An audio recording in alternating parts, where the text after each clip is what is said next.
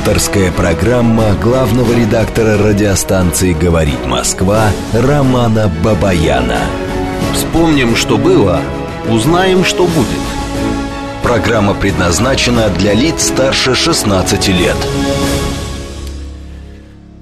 В столице России, Москве, 18 часов 7 минут. Это радио «Говорит Москва». Я, Роман Бабаян, главный редактор радиостанции. Продолжаем работать в прямом эфире. У нас сегодня с вами три часа, друзья, я сразу просто объявлю, да, что а, программы, которые ведут два Георгия, голевая передача, ее а, сегодня не будет, потому что, ну, мы дали отдохнуть ребятам, пускай отдохнут, да, передохнут немножечко, да. А мы три часа, нам же в радость, правильно, хоть три, хоть четыре, хоть пять. Будем с вами обмениваться мнениями, обсуждать основные события, которые разворачивались а, за эти дни, на этой неделе, и обменяемся мнениями. Обмениваться мнениями можно по-разному, у нас можно, собственно, свое мнение прислать а, по телефону плюс семь девятьсот двадцать пять четыре восьмерки девяносто четыре восемь, это наш смс-портал. Можно написать в наш телеграм-канал, говорит МСК Бот. Кстати, подписывайтесь на наш телеграм-канал, что в последнее время как-то они, э, э, наши слушатели, слушатели стали реже подписываться, да, Евгений? Это Евгений Варкунов, героический звукорежиссер, который будет сегодня со мной здесь работать. А что еще? Телефон нашего прямого эфира, по которому тоже можно позвонить и высказать, собственно, свое мнение. 8495-7373-94 и 8. Ну и, конечно же, конечно же, идет трансляция. Трансляция нашей программы идет в нашем телеграм-канале. Она идет на нашей странице ВКонтакте. И пока еще на Ютубе она тоже идет. Так что выбирайте, что, как говорится, удобнее, да, и добро пожаловать. М-м- ну что, друзья, начнем с чего мы? Начнем мы, наверное, с дайджеста, да, традиционно. То есть основные такие новости, вот я подготовил. А мы быстренько так сейчас пройдемся по этим новостям, а дальше уже подробнее остановимся на некоторых из них. Ну, самая интересная новость, она пришла сегодня, так неожиданно, скажем прямо. Пришла она из Белграда. Наш чрезвычайный полномочный посол в Сербии Александр Бацанхарченко э, рассказал о создании российской военной базы в Сербии. Бинго называется. А теперь вспомните, что я вам говорил. Что, Варкунов, ты тоже говорил? На прошлой передаче. На прошлой передаче это да. Но а, про нашу базу в Сербии я говорил еще тогда, когда мы опубликовали вот этот вот список требований. Вы еще помните про это, про все, да? Это было до специальной военной операции. Это был наш список, а, ну, требований, да, не хочу произносить слово ультиматум, а, который был посвящен вопросам глобальной безопасности. И мы отправили все вот это вот дело, значит, и американцам, в общем, в каждую натовскую столицу, да, и в итоге ждали ответа. И тогда я говорил, что было бы неплохо на самом деле, если бы мы, в том случае, если нам никто не ответит, никто не захочет с нами обсуждать все те вопросы, которые нас беспокоят, было бы неплохо сделать ход конем – и этот ход конем я обозначил как создание нашей базы на территории Сербии. Это отличная история, это правильная история, потому что Балканы, раз, а, от Белграда до любой натовской столицы, сколько там километров? Совсем чуть-чуть, ну, конечно, совсем чуть-чуть. И наше военное присутствие там, это, конечно, такой, знаете, хороший-хороший звоночек, я бы даже сказал, на самом деле, удар колокол. Пускай думают. Значит, Наш посол заявил, что это является вопросом самой России. Сербия это дружественная страна. Белград принципиально отвергает антироссийские санкции. В то же время посол указал на политическую составляющую в договоренностях о поставках газа по наиболее благоприятной цене. Посол подчеркнул, что Россия обеспечивает энергостабильность Сербии. Кроме того, страны продолжают военно-техническое сотрудничество, в результате которого создаются благоприятные условия для качества того, что поставляется. А ранее министр внутренних дел Сербии Александр Вулин объявил, что его страна отказывается вступать в конфликт с Россией и становиться пехотой НАТО. Это цитата Вулина. Он посоветовал западным коллегам извиниться перед страной за военные действия. А дальше следовали вот эти вот все истории, а, которые можно обозначить как давление, давление на Белград. На них давили со всех сторон, на них давили американцы, на них давили немцы, на них давили а, вообще, в принципе, весь этот Евросоюз. Они давили, давили, давили, давили. Потом, когда поняли, что на самом деле продавить не удается, они решили а, пойти привычным для себя, как говорится, маршрутом. И тут мы с вами на прошлой неделе обсуждали Резкое обострение в районе Косовской Митровицы, это территория Косово. Мы наблюдали за перемещениями спецназа а, албанского, который то ли стрелял, то ли не стрелял, который арестовывал сербов. А мы все ждали там чуть ли не начала боевых действий, и в итоге вот сегодня наступает понедельник, 08.08.22, и вот такая вот интересная новость прилетела из Белграда. Значит, вот мне пишут, база это хорошо, только как наши военные будут на нее попадать, если страны НАТО, окружающие Сербию, закроют небо для наших военно-транспортных самолетов? Очень просто сели и полетели. Да, на сербских самолетах полетим. На Air Serbia полетим, которые до сих пор летают. Москва-Белград, Белград-Москва, прямые рейсы, вообще не вопрос. Полетим, найдем, как полететь, не переживайте. Главное, что принято это решение, оно уже давным-давно созрело. Давным-давно. А, Дальше интересная новость. Олег Дерипаска призвал навсегда запретить ядерное оружие. По его словам, оно висит домоклым мечом над миром и угрожает уничтожить его раз и навсегда за считанные часы. А, я, если честно, очень сильно удивился. Олега Владимировича знаю лично. Человек умный. М- а, именно поэтому я и удивился этому заявлению. Но еще больше я удивился результатам голосования, которое провел у нас в эфире буквально совсем недавно, несколько минут назад, скажем так, Юрий Буткин, и результаты голосования меня просто потрясли.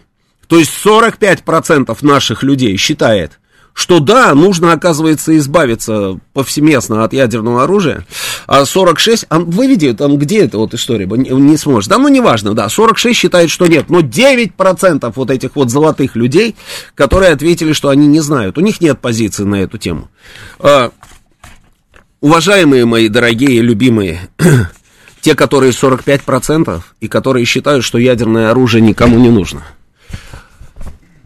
Нужно просто понимать одну простую вещь, что если бы у нас не было бы ядерного оружия, то сейчас, например, лично я из окна нашей замечательной студии наблюдал бы не вот этот вот просто потрясающий город, а наблюдал бы сплошные руины – и не было бы ничего, студии бы не было бы, мы бы не работали сейчас. Нас бы просто бомбили бы, и причем бомбили бы, да, слушайте, причем давно начали бы эту историю. И, то, потому, и только потому, что у нас есть это самое ядерное оружие, этого не происходит. Но те люди, которые про это говорят, они не понимают этого. Если они мне скажут, что они, голосуя за отказ от ядерного оружия, подразумевали, что и американцы, тоже должны отказаться от ядерного оружия. И Британия должна отказаться от ядерного оружия. И французы должны отказаться от ядерного оружия. И китайцы должны отказаться от ядерного оружия. И Индия с Пакистаном должны отказаться от ядерного оружия. И Израиль, у которого ядерное оружие есть, но он об этом не говорит, должны отказаться от ядерного оружия. И от планов создать ядерное оружие должны отказаться все остальные. Это все равно не изменит моей позиции. А знаете почему? Да потому что, потому что ровно на это и делалась всегда ставка. Вот теми товарищами, которые совсем не партнеры, а которые просто враги по большому счету, давайте, слушайте, будем называть вещи своими именами. Они неоднократно открыто об этом говорили и продолжают говорить. Вот если вы забьете в поисковик, вы обязательно найдете эти заявления, что Российская мощь уступает НАТО. НАТО мощнее, чем Россия. НАТО справится с Россией там вообще и так далее. Ну почему они это говорят? Потому что, во-первых, это правда. Совокупная мощь стран НАТО в несколько раз превышает нашу. В несколько раз. По, по всем направлениям по числу техники, корабли, самолеты там и так далее, и так далее. По числу личного состава там вооруженных сил, я имею в виду уже, как говорится, пехоту и то, что на земле, да? Это правда. И только потому, что у нас есть ядерное оружие, они с нами не связываются. Именно поэтому они сегодня с нами не связываются напрямую, нигде. Нигде. А таких возможностей у них было бы просто немерено на самом деле. Но они этого не делают, потому что у нас есть это самое ядерное оружие, от которого нам предлагаете избавиться. Ну как, слушайте, чем вы руководствуетесь? Вы позвоните, мне просто очень хочется пообщаться с кем-нибудь из таких людей, которые нам говорят, что нужно от ядерного оружия избавиться. Нельзя ни в коем случае этого делать, потому что со всех сторон набросятся и начнут грызть. И мы ничего сделать не сможем, потому что их будет много. Может быть, может быть, там закончится в нашу пользу. Может быть, а может и не закончится. А если закончится, то сколько человек из нас не увидит этого светлого будущего? Ну и что? На полном серьезе мне рассказываете о том, что нужно отказаться от ядерного оружия? Мне очень интересно, я на следующий раз, когда у меня будет возможность поговорить с Олегом Владимировичем, я, я попробую понять, что он имел в виду. А так, конечно, мы все за голубое небо. За цветущие вишни, яблони, персики. Красиво же, да? За ласточек, и других птичек хороших. Мы, конечно, все за это. Но нам не дадут насладиться ни этим цветением, ни этим пением птиц. Давным-давно уже раздербанили бы нас, только не могут этого сделать. Вот есть звонок. Я надеюсь, что это тот человек, который хотел отказаться от ядерного оружия. Слушаю вас, давайте поговорим. Алло, алло. Алло. Да. Отказаться надо от ну, ядерного я оружия? Понимаю, я так понимаю, что вопрос стоял в вопросе, что тут повсеместно все избавились от него. Ну какая разница? Ну пусть будет повсеместно. Я только что про это говорил. Разница большая. Разница какая? Большая. Какая разница? Я говорю, что повсеместно все от него избавились. Скажите, пожалуйста, вы меня слушали предыдущие пять минут? А, ну, предыдущие две минуты, наверное, я поздно. Ну, переслушайте, пожалуйста, не могу повторять, спасибо. Следующий звонок. Слушаю вас. Роман Александрович, добрый вечер. Ну, Это добрый вечер, да, но я Роман Георгиевич, ну ничего, да, хорошо. А вот как бы... А, алло. Я слушаю. А вот как бы нам это в, э, на базе э, на Кубе сделать, понимаете? Вот я за что? Чтобы, как говорится, им 180 километров и Америка, и чтобы там дедушка там не шуршал и голову нам не морочил. Хотя меня интересует такой вопрос, он хоть сейчас больной, а все-таки чемодан с красной кнопочкой у него под кроватью лежит. Мало там чего ему в голову это самое стукнет, понимаете? Нажмет на кнопочку, а у меня деменция и так далее и тому подобное. Спасибо. Спасибо. Спасибо. А, ну, дедушка уже, наверное, все-таки здоровый, если мы про одного и того же дедушку. Ну, он же вроде как выздоровел, да? Он выздоровел, да. Ну, слушайте, пожилой человек, не буду ничего про него говорить. Он и так чудит. А вот то, что у него а, кнопка, это да. Но успокаивает то, что на эту кнопку он один нажать не сможет. М-м, мы в Венесуэле уже сажали белые лебеди, закончилась попытка переворота для Венесуэлы. А, мастер нам пишет. Ну и что, мастер? Случилось? Попытка, вы же пишете. Переворот случился, мастер? Напишите мне. Мы в Венесуэле уже сажали белые лебеди, но попытка переворота провалилась. Напишите мне так, мастер. Потому что то, что вы пишете, это называется, знаете как? Это называется, вот этим глазиком вижу, а вот этим глазиком не вижу. А так не получится, мастер, не прокатит. Ядерное оружие не применяется одним нажатием кнопки. Там сложный регламент. Совершенно верно, Георгий, так и есть. А если у нас не будет ядерного оружия, то сбудется места, э, мечта Бжезинского, Леха Валенса, Маргаret Тэтчера и им подобных. Россия распадется на десятки автономий. Республик, по примеру Югославии, как великая держава, перестанет существовать. А может быть он имел в виду от натовского оружия? Да нет, слушайте, там э, все четко написано, вот еще раз. Э, по его словам, значит, нужно запретить навсегда ядерное оружие. По его словам, оно висит домоковым мечом над миром и угрожает уничтожить его раз и навсегда за считанные часы. Ну, если он имел в виду натовское оружие, ну тогда молодец, Олег. да. Так, теперь Россия создала сверхмощное ядерное оружие, и теперь по его уровню впереди планеты всех. Господин Дерипаска предлагает лишить страну первенства в области оборонных технологий. А с чем Россия останется? Я считаю, России необходимо увеличить несколько раз ядерное оружие. Не надо ничего увеличивать, у нас достаточное количество ядерного оружия, хотя и здесь, хотя и здесь вот эти вот все товарищи, вот эти вот товарищи, которые нам совсем не товарищи, каждый раз пытались нас обмануть. Слушайте, ну это просто удивительно. Это, а, причем, знаете как, меня поражает всегда, в них во всех, какая-то тупая наглость. Вот по-другому даже не скажешь. Такая кристаллическая наглость. Вы знаете, как вообще а, начиналась вся вот эта вот история, да, про которую я хочу рассказать? Случились переговоры. Здесь у нас, в Москве, значит, а, эти переговоры назывались о стратегических наступательных потенциалах. Не о стратегическом наступательном вооружении, а о потенциалах. Вот так это все называлось. Значит, приехали американцы. С нашей стороны в этих переговорах участвовал заместитель министра иностранных дел Георгий Мамедов. А я снимал эти переговоры в особняке МИДа.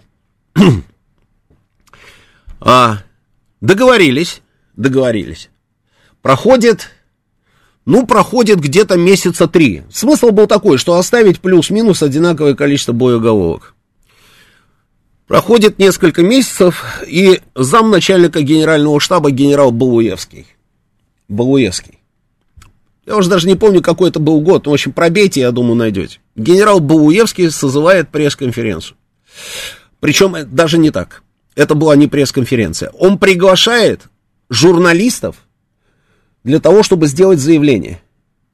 И а, не пресс-конференция. И мы все приезжаем. Мы приезжаем а, к кинотеатру «Ударник». Вот здесь недалеко.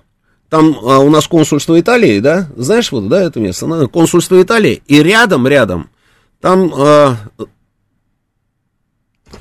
как это даже называется, конференц-зал, в общем, такой красивый, там а, атриум такой сделан. Ну, в общем, все красиво, да, ему так еще удивились, что он именно там всех собирает, а не в Министерстве обороны.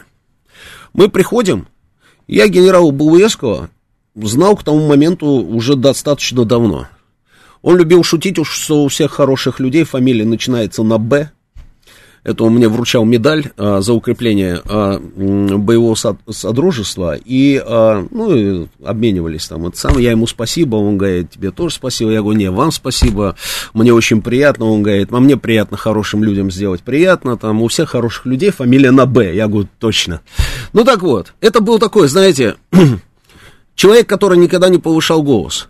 И тут вдруг, и тут вдруг, значит, а, еще, там была приписка, там была приписка, что в основном, в основном на эту встречу приглашаются исключительно только иностранные журналисты, которые аккредитованы в Москве. А из наших только те, которые работали достаточно тесно с Министерством обороны. А я многие годы, собственно, был а, в пуле а, министра, всех министров, начиная от Грачева. И поэтому я тоже на эту встречу был приглашен. Бауевский кричал. Он просто кричал. И он говорит, я, я не понимаю, что происходит. Вы вы вообще что? Вы хотите нас обмануть? Говорит он. И начинает рассказывать. Что делают американцы? Хитрые ребята, да, такие. Значит, мы сокращаем ядерное, количество ядерных боеголовок и тут же производим их утилизацию. За этим процессом наблюдают, собственно, их офицеры. Точно так же, как и наши офицеры должны наблюдать за тем, что будут делать они со своими ядерными боеголовками. И что делают они? Они их не утилизируют, а складируют. И при этом нам говорят, наши спрашивают, ребята, а что вы на склад-то повезли эти ядерные боеголовки? Они говорят, ну мы же их вывели из обращения, сняли с вооружения. Наши говорят, не, подождите, как вы их сняли с, с, с вооружения, если они вот они лежат на складе? Не, ну мы же их из структуры Пентагона вытащили, и вот они лежат на складе. Наши говорят, слушайте, еще раз, вот же они. Вы же вот так вот по щелчку завтра возьмете их и снова затащите в структуру Пентагона. Они говорят, не-не-не, мы же вот на бумаге, мы даем бумагу, да, что теперь у нас там будет там полторы тысячи, допустим, этих ядерных боеголовок. И это значит, что все, мы их вывели. Наши говорят, нет, так не пойдет. Мы хотим видеть процесс утилизации. Они говорят, не, ну подождите, об этом мы не договаривались. Мы говорим, как не договаривались? Ваши люди, находятся на нашей территории и говорят ровно о том, что мы должны утилизировать, потому что в соответствии вот с этим самым договором, который подписали Госдепартамент, собственно, и наше Министерство иностранных дел, там, да, и, и две страны договорились. Дальше, значит, у них есть ракеты с ядерными боеголовками, которые э, на самолеты. Самолет, соответственно, носитель. Они берут, снимают эти ракеты, меняют ядерные боеголовки на боеголовки, которые превращают эти ракеты в ракеты наведения, то есть вот точного наведения. И говорят, и эти тоже раз на склад, и говорят, они выведены из структуры, значит, военно-воздушных сил. И все это на склад, на склад, на склад, на склад, на склад. И Бауевский обо всем об этом рассказывает. Он говорит, так не пойдет, вы что? Вы сейчас с балочного держателя сняли одну ракету, да, присобачили другую. Потом возьмете там раз и присобачите опять эту ракету, и у вас самолет, там еще и по носителям тоже шел разговор. И самолет у вас превратится из, а, собственно, носитель высокоточного оружия в носитель ядерного оружия. Все равно, какая разница? Он носитель. Он так кричал, что просто ой-ой-ой. То есть они, только-только подписав эту бумажку, уже пытались нас обмануть. А тогда ничего не предвещало. Тогда они действительно, типа, партнеры были. Уже пытались обмануть. Вы представляете, что, что бы сделали эти товарищи, если бы у нас не было бы этого вообще, в принципе, оружия?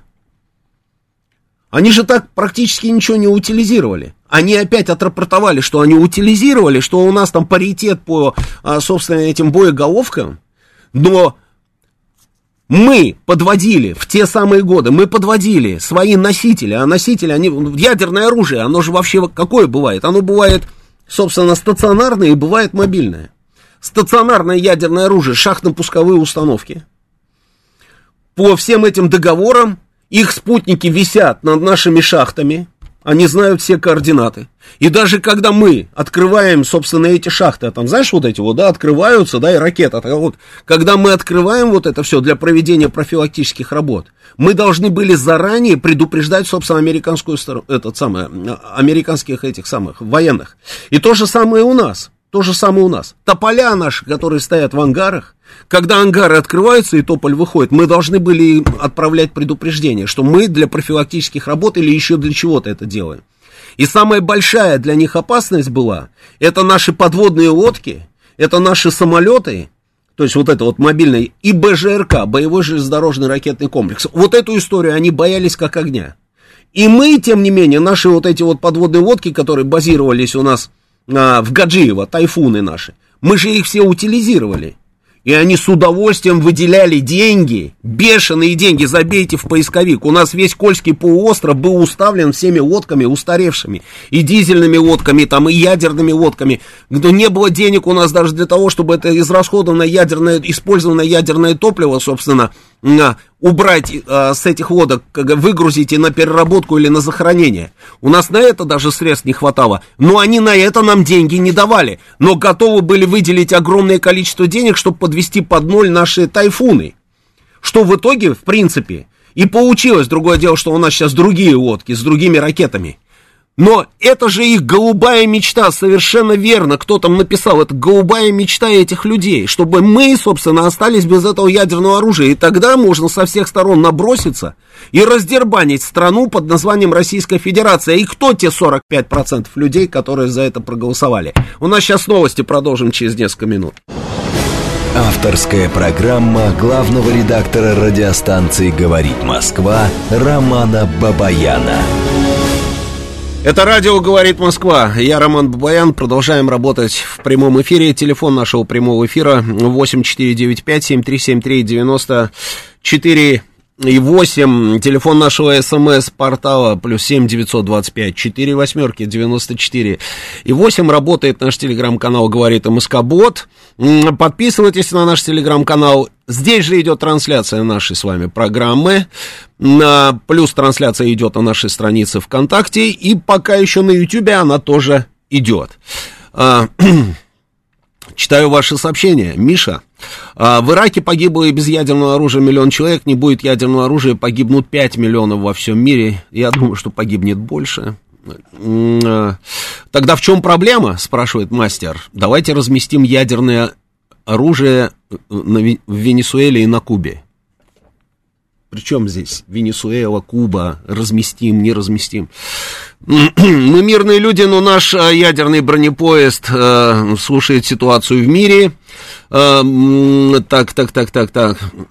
Там еще какая-то э, тема была, что договаривались уничтожить ракеты дальностью, например, 5000 километров, стали массово делать ракеты дальностью 4,99. Слушайте, ну, много-много было всяких таких моментов, да, я просто вот на всю жизнь запомнил, да, потому что, ну, когда я еще бы увидел, на самом деле, замначальника генерального штаба, который просто орал на этих вот всех товарищей и говорил, что донесите эту информацию до ваших вот этих вот э, аферистов, которые пытаются нас обойти на повороте. Только такое оружие и средства его доставки а, обеспечивают нам безопасность. А, город Саров, я знаю, что говорю, не голосовал, увы, не слушал предыдущую передачу, пишет нам Александр К. Так, дальше, дальше, дальше.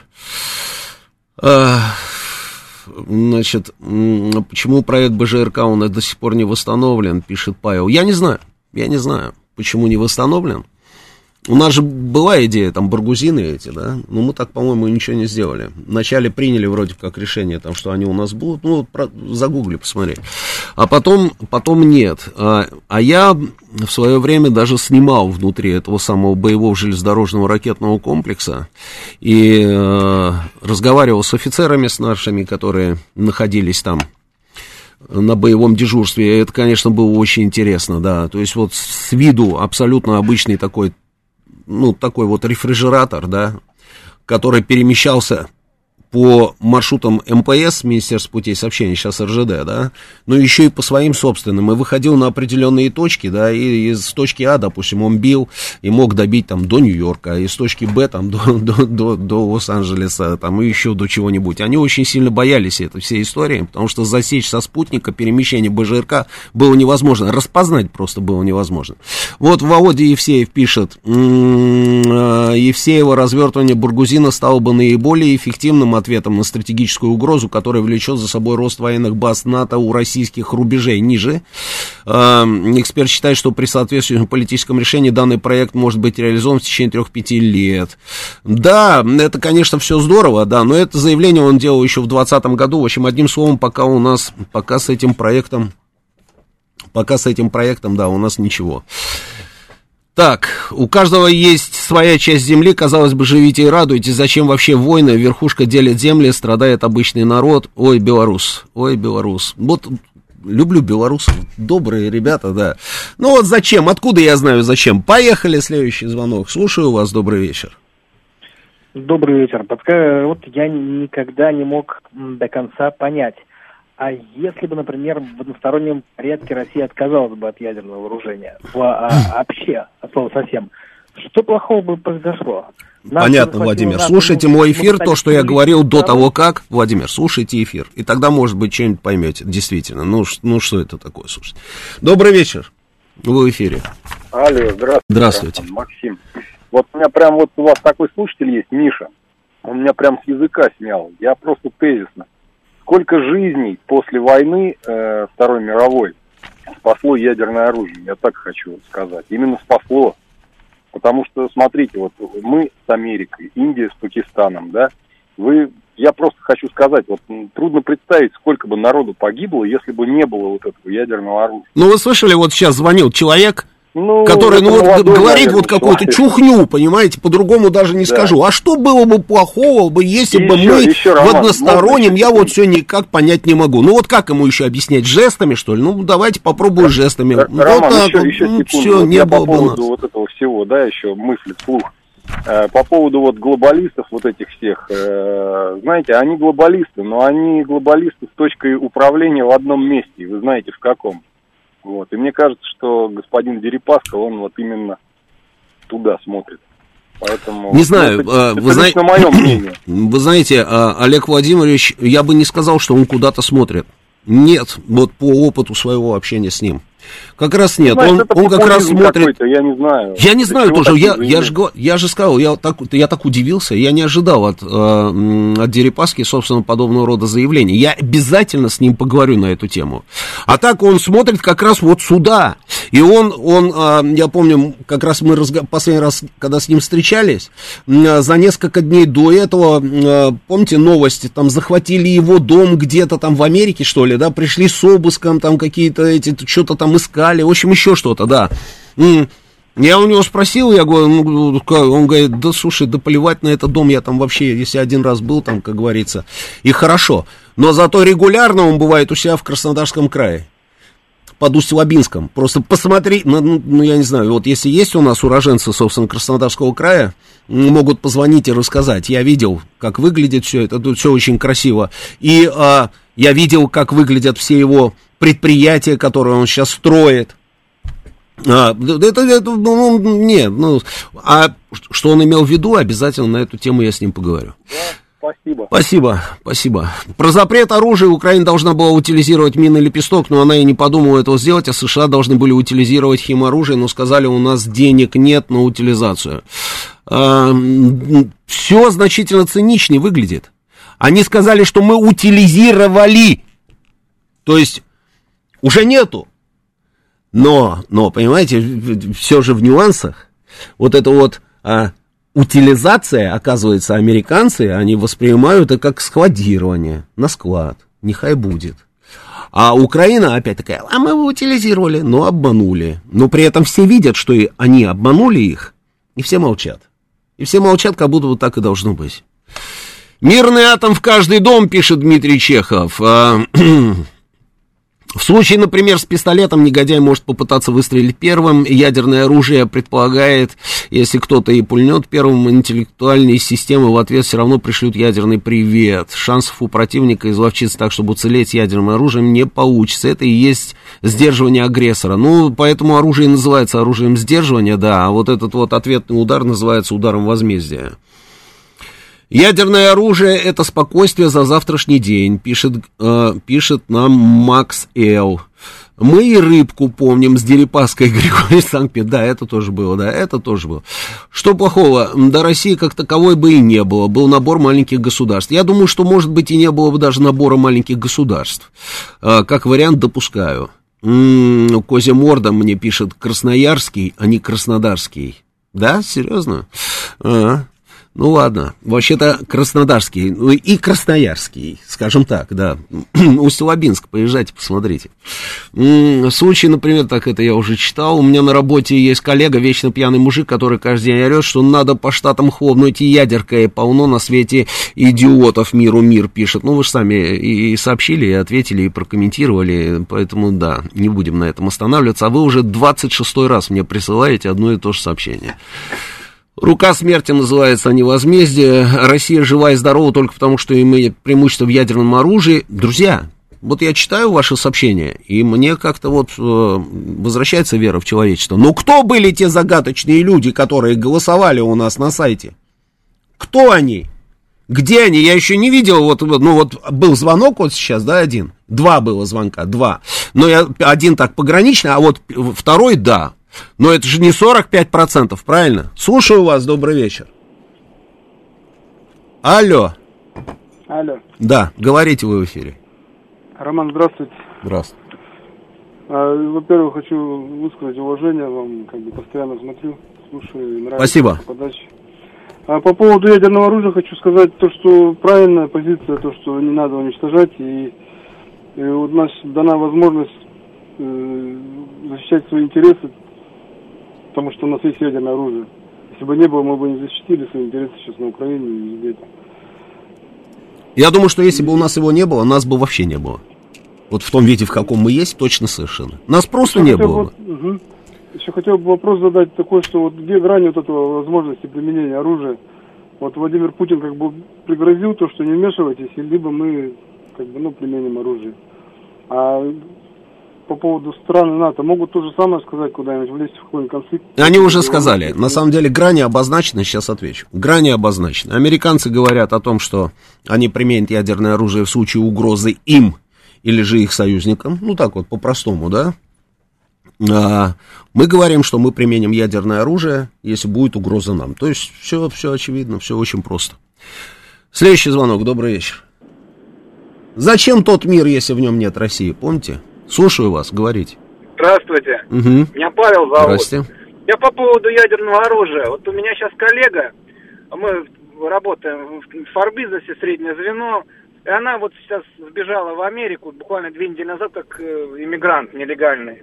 Всей семьей. Нелегальный. Тремя детьми. Через Ну Мексику. да, они там через Мексику, да, вот с этими, с этими, с э, наркобаро- нарко этим трафиком и так далее. Это прекрасно И- просто. Это Это прекрасно. да, но это Да. ужасно на самом деле. Но мы с ней так достаточно доверительно общались, и она мне сказала, ну, я как истинный патриот говорю, ну ты пойми, мы все-таки русские, вот у нас есть сила, у нас есть оружие, мы можем себя защитить. Она говорит, ну слушай, ну хочется же хорошей жизни.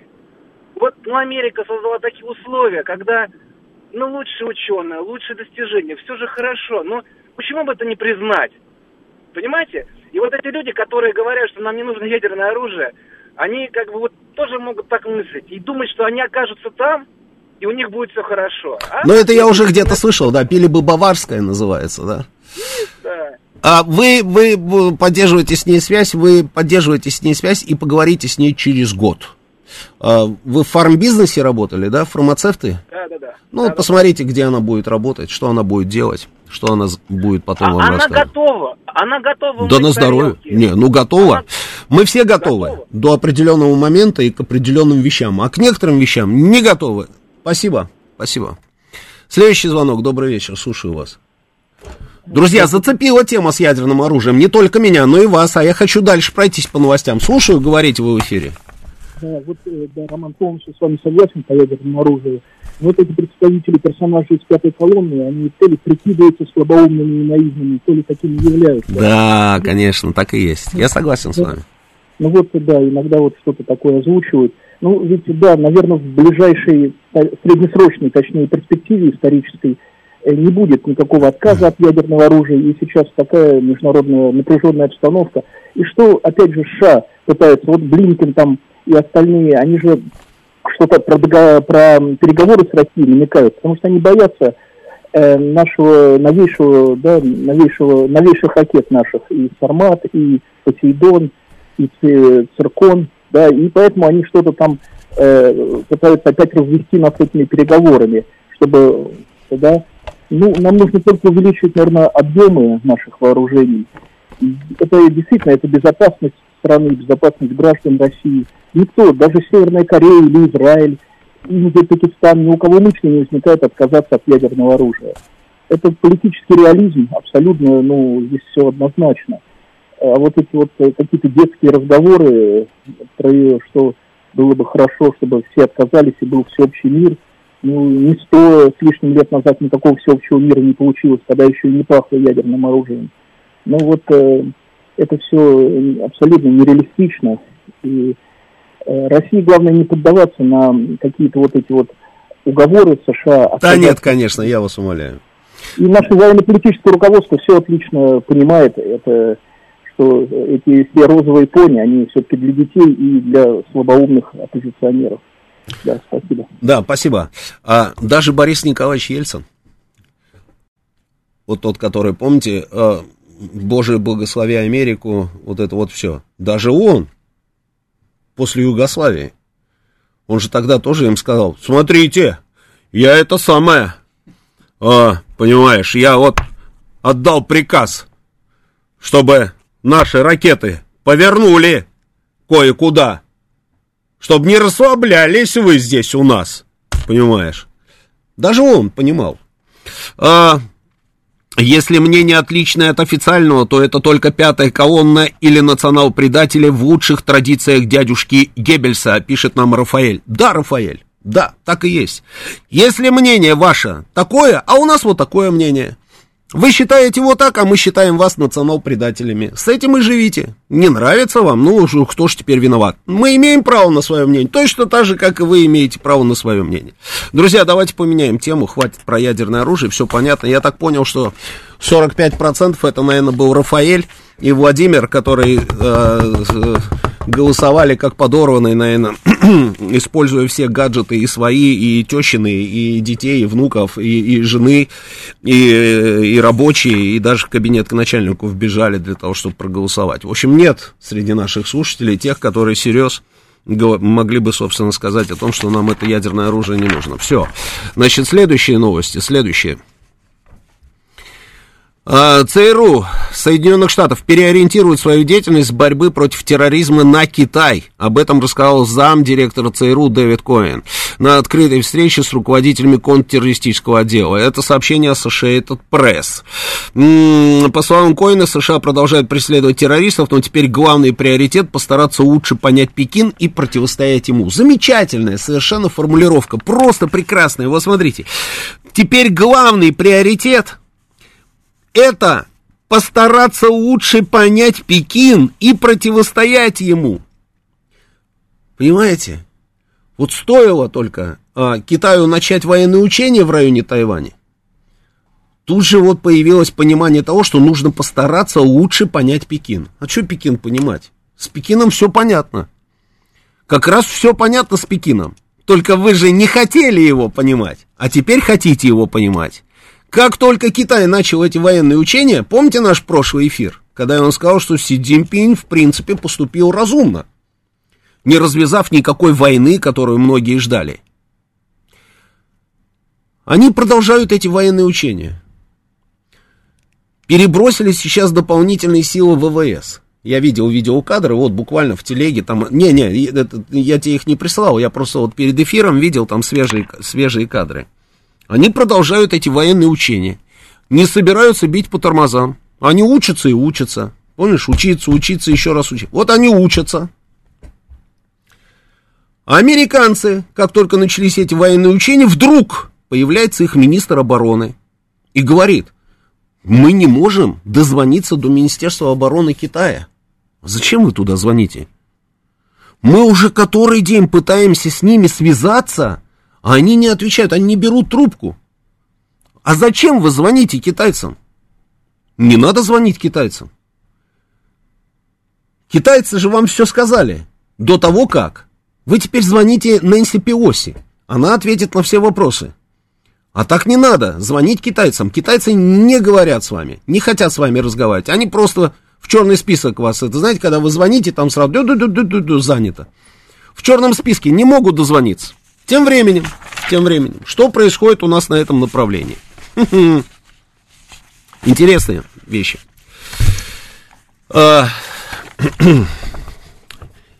Китай временно приостанавливает сотрудничество США в сфере борьбы с незаконной миграцией. Это вот мы сейчас вот лучше понять Китай, да, надо постараться, правильно, да? Лучше понять Китай и противостоять ему. Ну, понятно, для того, чтобы противостоять, нужно понять кому. Потому что если ты не понимаешь кому, то как ты будешь противостоять? Потому что если ты будешь противостоять, не понимая кому, то твое противостояние этому не пойми кому получится совсем не очень хорошая штука. Все понятно. Так вот, Китай временно приостанавливает сотрудничество США в сфере борьбы с незаконной миграцией. Угу. Китай приостанавливает сотрудничество США по борьбе с наркотиками. Китай приостанавливает все переговоры с американцами по изменению климата. Хм. Грета где-то плачет. Ну ладно. Китай приостанавливает сотрудничество с США в сфере правосудия. Китай приостанавливает сотрудничество США в борьбе с международной преступностью. Это же вот ровно одно и то же, правильно? То есть у меня есть эти новости со ссылкой на Министерство иностранных дел Китая, а у американцев, который из ЦРУ, вот Давид Коэн, он же Дэвид Коэн, а, замдиректора ЦРУ, на закрытой встрече, на закрытой, с руководителями контртеррористического отдела, у него этой информации нет. Интересно. Ну хорошо и он в непонятке. Что происходит? А МИД Китая уже сказал, вот здесь мы с вами не сотрудничаем, и здесь не сотрудничаем, и там не сотрудничаем. Дальше, дальше. Тайвань. Отменяет авиарейсы все из Тайбэя. Поскольку Китай проводит военные учения. Это новость Associated Press. А, и понятно почему. Ну как там будут летать самолеты, да? А, куда-то там, если кругом ву-ву, ракеты летят и учения всякие, да? Нет, никак не получается. И они говорят, блокада усилила риск сбоев в потоке процессорных чипов тайваньского производства, которые необходимы глобальным телекоммуникационным и авто, автомобильным компаниям мира. Ну, подождите, я об этом говорил. Я, И никогда в жизни не был ни на каком Тайване, нигде не был. Я, я был в Пекине несколько дней, и все. Мне было понятно, что будет происходить, потому что Китай об этом сказал. Они же сказали об этом. Они предупредили. А тут раз, и получается какой-то, какой-то нежданчик. А, самолеты не летают, чипы никуда поставить невозможно. Идем дальше. Из-за визита Нэнси Пиоси на Тайвань Apple может отложить выпуск iPhone 14. И здесь случился просто, просто черный день наступил у, собственно, у людей, которые любят в очередях сидят, сидеть ночами в ожидании новой модели. Не будет новой модели. Облегчили им жизнь, в очереди стоять не нужно. Почему? Потому чипы, вот это вот все. А еще Китай тогда, неделю назад, помните, я говорил, Евгений, ты помнишь, я это говорю? что они вообще закроют этот завод, который производит э, телефоны на своей территории. Они могут закрыть этот завод, они об этом сказали. Ну вот пока проблема с новой моделью. А, что еще делает Китай? А, Трамп, Трамп, потрясающий. Помнишь, да, он говорит, наблюдаем, да? Наблюдаем. Вот его прошлое заявление было. А, он сказал, что никогда в своей жизни эта женщина не сделала ничего путевого. И все, что она делала, все приводило к какому-то пердемоноклю. Говорит, и будет то же самое сейчас. Наблюдаем, сказал он. И вот мы наблюдаем. Мы наблюдаем. ЦРУ ищет, найти не могут, эти дозвониться не могут, чипов нет, самолеты не летают. А, и сотрудничество по всем направлениям остановлено. А Трамп наблюдая, делает, собственно, заявление. М-м, поездка Нэнси Пиоси на Тайвань глупая. Ну, он вообще так корректно выражается, да, человек в возрасте тоже, да. Такую оценку, значит, дал эм, Трамп во время выступления перед своими сторонниками э, в штате Висконсин. Что она делала на Тайване? Как это глупо, что она туда поехала. Трамп подчеркнул, что своими действиями Пиоси фактически исполнила мечту Китая и предоставил ему оправдание для дальнейшего наращивания, наращивания влияния в регионе, в том числе для проведения военных учений. У меня есть подозрение, что Дональд Трамп слушал наш прошлый эфир. Потому что, не, ну серьезно, я же сказал, что если вот так вот мы взлетаем, да, и смотрим на, на ситуацию сверху, а, мы понимаем, что у Китая развязанные руки, и он теперь спокойно, спокойно может делать все, что угодно. Нужна блокада, назовем это военными учениями. Никакой не блокадой, назовем это военными учениями. Нужно экономически задушить, так просто продлим эти самые учения. Нужно ответить на дипломатическом уровне. Да, пожалуйста, выйдем из всех этих переговорных процессов там и э, из всех вот этих вот процессов взаимодействия с, взаимодействия с Вашингтоном. И Си Цзиньпинь стопроцентный выгодоприобретатель. Потому что сейчас ему даже никто ничего сказать не может. Он скажет, ну как, я же, я же вам говорил. Вы же слышали? Вы же слышали моего представителя, представителя Китая в ООН, который говорил, что Китай будет отстаивать собственный суверенитет. И они готовы это сделать. И вот вишенка на торте. Вишенка на торте. Министр иностранных дел КНР Ван И на встрече с Сергеем Лавровым заявил, что стратегическое взаимодействие между Москвой и Пекином нужно усиливать, чтобы страны могли сообща отстаивать международную систему, в которой ключевую роль будет играть ООН. О, вишенка, я же говорил об этом неделю назад. Вот ровно это мы с вами и поучили. Александра Лосева в студии «Новости на говорит Москва». Продолжим через несколько минут. Авторская программа главного редактора радиостанции «Говорит Москва» Романа Бабаяна. Вспомним, что было, узнаем, что будет. Программа предназначена для лиц старше 16 лет. 19.06 в Москве, не успели оглянуться, а час уже пролетел. Да. А это радио «Говорит Москва», я Роман Бабаян, продолжаем работу в прямом эфире. Телефон нашего прямого эфира 8495-7373-94 и 8. Телефон нашего смс-портала плюс 7 925 4 восьмерки 94 и 8. Работает наш телеграм-канал «Говорит МСК Бот». М-м, здесь же идет и трансляция нашей программы, она идет еще на нашей странице ВКонтакте, и пока еще на Ютубе она тоже идет. Сколько у нас человек сейчас онлайн смотрит, Евгений? 4700 человек. Ну, ничего, так нормально, да, хорошо. Хорошо. А, дальше идем к, по новостям. Дальше. А, мне понравилось сообщение. А, от ядерного оружия можно отказаться, но это возможно только при однополярном мире. Точка, пишет Сергей. Сергей, не хватает, ну, мне кажется, здесь нужно было поставить запятую. И этот полюс до, должны быть мы, этим полюсом. Должны быть мы. Тогда да, тогда, тогда пускай отказываются. Значит, идем дальше по новостям. Продолжается, продолжается история с, со всеми этими а, кораблями, которые выходят с территории Украины, которые везут куда-то что-то там, то ли кукурузу, то ли пшеницу. Из порта Южный под Одессой впервые с начала спецоперации вышел корабль с украинским продовольствием. Об этом сообщает а, пресс-служба Министерства инфраструктуры Украины. А, сухогруз взял курс на Италию, объединил себя в караман в, э, объедин... он объединился в караван с Балкером, который вышел из порта Черноморск в Нидерланды. На борту 60 тысяч тонн продовольствия.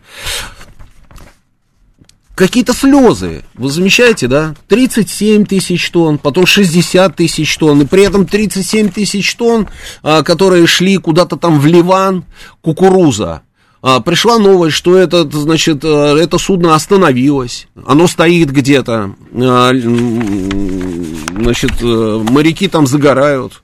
А почему остановились, непонятно. Говорили, что пойдет в Ливан, а, значит, сейчас говорят о том, что поменяется, поменяется адрес то есть они пойдут в какую-то другую, там, я не знаю, страну, в какую страну, кто принимает эти решения. То есть вот идет, идет это судно. Ну, в общем, какая-то ерунда, какая-то ерунда.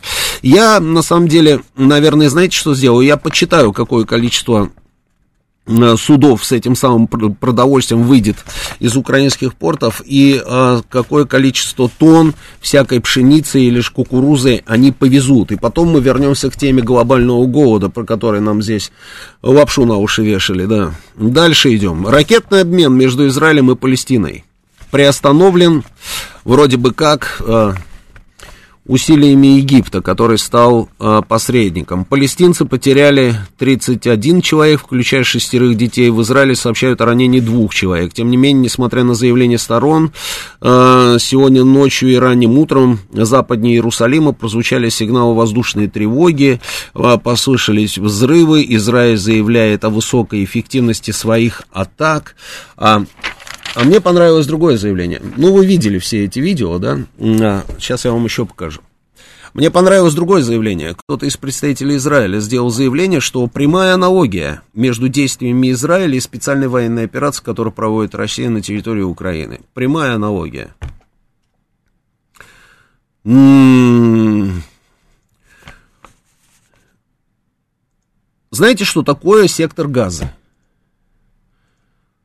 Сектор газа это... А, почему сектор газа? Газа это город. Газа это город. Это такой кусок палестинской территории. Большой город, такой прибрежный. Он на берегу моря находится. Большой, очень большой город. Там высотные дома, там транспорт общественный ездит, там машины, там дети в школу ходят, в детские сады. То есть нормальный абсолютный город Газа.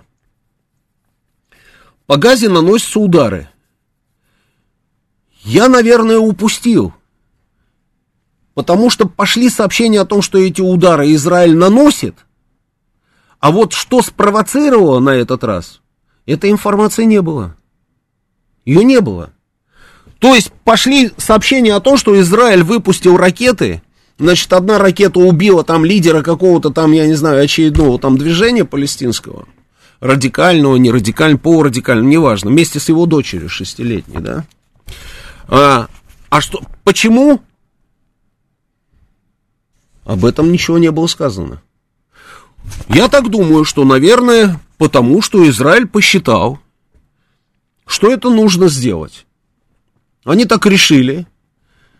Может быть, руководствовались какой-то информацией оперативной, разведывательной. А может быть, нет. Не знаю. Они просто решили, что нужно нанести удар, что у них есть сведения о том, что человек, который может угрожать государству Израиль, находится сейчас вот в этом доме, его нужно убить. И они это сделали. А давайте посмотрим, как выглядят удары по газе. Я просто там был много раз. Я много раз там был. И я вам скажу так. Вот, вот смотрите, да. Евгений запустил нам видео.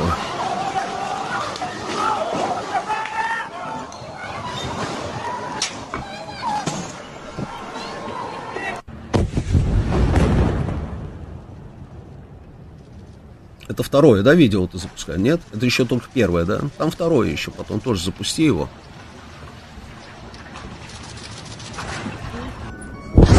Да.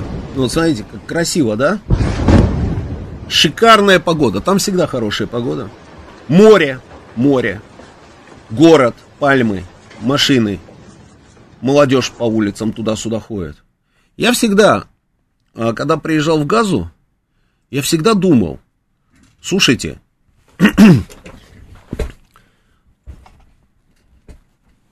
невозможно нанести никакой точечный удар так, чтобы не было как вот это называется, сопутствующих потерь, да, ну просто невозможно, потому что, во-первых, очень плотная застройка, во-вторых, очень много людей, и это всегда будет приводить к тому, что будут гибнуть мирные жители, всегда. Но это же никого никогда не останавливало. Израиль последовательно, абсолютно проводит свою, свою вот эту вот военную линию. Она очень простая, очень простая. Если мы считаем, что нам это надо, мы это сделаем. И они сейчас ровно так и сказали.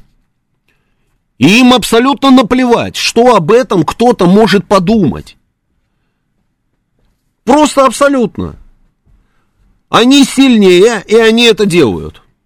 Оттуда потом начали запускать ракеты из газа. Запускали, запускали, запускали, запускали, запускали, запускали. Железный купол там все это дело а, сбивал. Не все, конечно, сбивал, сбить все невозможно, но тем не менее.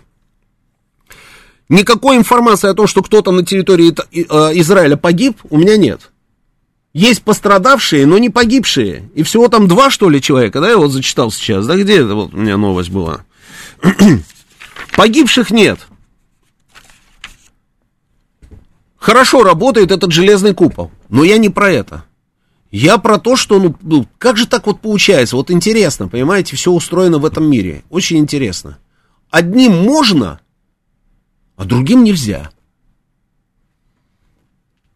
Ну, вот кто-нибудь, а, может быть, а, там, я не знаю, поднял вопрос где-то там, я не знаю, на международной площадке, почему Израиль это сделал? Почему, собственно, вот там погибли мирные э, жители Газы, что вот, как я говорю, уже как, это, это просто э, по-другому и быть не могло. 31 человек, вот они говорят, а там несколько сотен еще ранений получили, да? А, ну, кто-то об этом где-то сказал? Евгений, что, никто нигде не сказал? Государственный департамент тоже ничего не сказал? Никто не сказал, что Израиль совершает какие-то военные преступления? Нет? Ты серьезно? Может, ты пропустил? Нет, и я не пропустил. Нет. Израилю просто можно. Они руководствуются интересами собственной безопасности. Имеют полное право. Но, понимаете, фарисейство вот, вот, всей, вот, вот всей этой публики в чем? В том, что когда мы начинаем говорить о том, что мы руководствуемся интересами собственной безопасности, и мы хотим защитить наших людей на территории Донецкой Народной Республики, Луганской Народной Республики, нам говорят, вы не имеете права. И там говорят, и здесь у нас национал-предатели, нам про это говорят переезжая в Израиль на постоянное место жительства, рассказывая о том, что они не могут себе позволить жить в стране, которая воюет со своими соседями, и переезжают в Израиль. И нам это говорят, и при этом, знаете, они, они считают, что так, так и должно быть. А когда Израиль это делает, они все молчат. Ничего. Израильскую сборную, может быть, там, я не знаю, по какому-нибудь виду спорта, там от, откуда-нибудь, наверное, турнули, нет? Не турнули тоже, да? Санкции против спортсменов, инвалидов, да, паралимпийцев каких-нибудь, паралимпийский комитет, олимпийский комитет, может быть, против каких-нибудь, против каких-нибудь корпораций санкции были введены, которые работают над созданием, там, я не знаю, какого-нибудь оружия. Не, ничего этого не было. То есть им можно. А нам нельзя. Почему? Израиль говорит, мы всегда, всегда накажем тех, кто угрожает безопасности еврейского государства. И мы всегда найдем этих людей, где бы они ни были. Мы их уничтожим, этих людей, даже если потребуется нам 19 лет. По-моему, столько, да, прошло времени, когда они убили последнего, кто участвовал в нападении тогда в Мюнхене, помните, на Олимпийскую сборную? А мы защищаем наших поселенцев. Что хотим, то и делаем. Имеем право. А мы, когда говорим, ровно то же самое. Нам говорят, да вы что? Вот вам одни санкции, вот вторые, вот третьи, вот четвертые. Значит, дело не в этом. Дело не в этом. Значит, работает система опознавания. Знаешь, самолеты летят когда, да? Система опознавания. Свой-чужой. Значит, своим можно, чужим нельзя. Ну, значит, тогда, ребята, тогда, когда мы что-то говорим, ну, значит, воспринимаете это как данность. Потому что если мы начинаем спецоперацию и говорим, что мы таким образом защищаем наших людей и обеспечиваем свою безопасность, нравится, не нравится, ну вы поняли. Идем дальше. А, президент разговаривал с Эрдоганом. Достаточно долгие были переговоры. Тоже очень важная история. Все замерли в ожидании, думали, что пойдут первыми строчками темы, связанные, собственно, с Украиной. С Нагорным Карабахом ничего этого не произошло.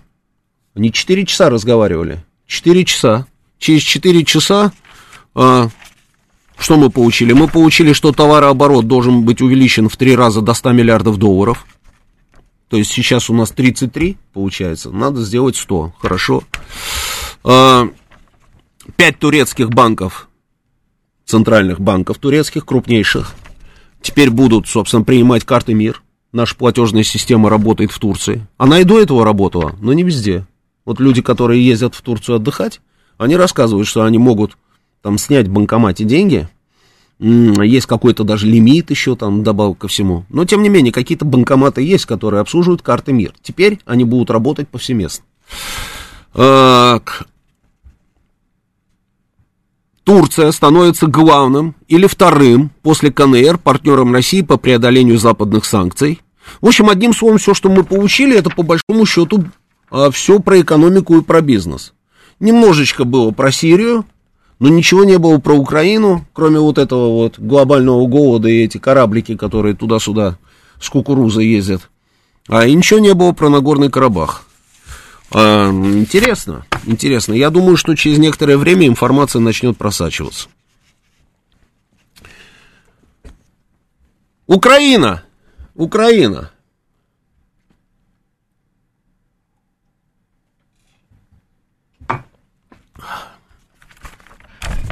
Прямые переговоры между президентами России и Украины возможны только после того, как предварительную работу проделают делегации переговорщиков. Об этом заявил пресс-секретарь президента Дмитрий Песков. Он прокомментировал предложение Эрдогана провести в Турции переговоры Путина и Зеленского. По словам Пескова, спецоперация будет продолжена до достижения поставленных целей.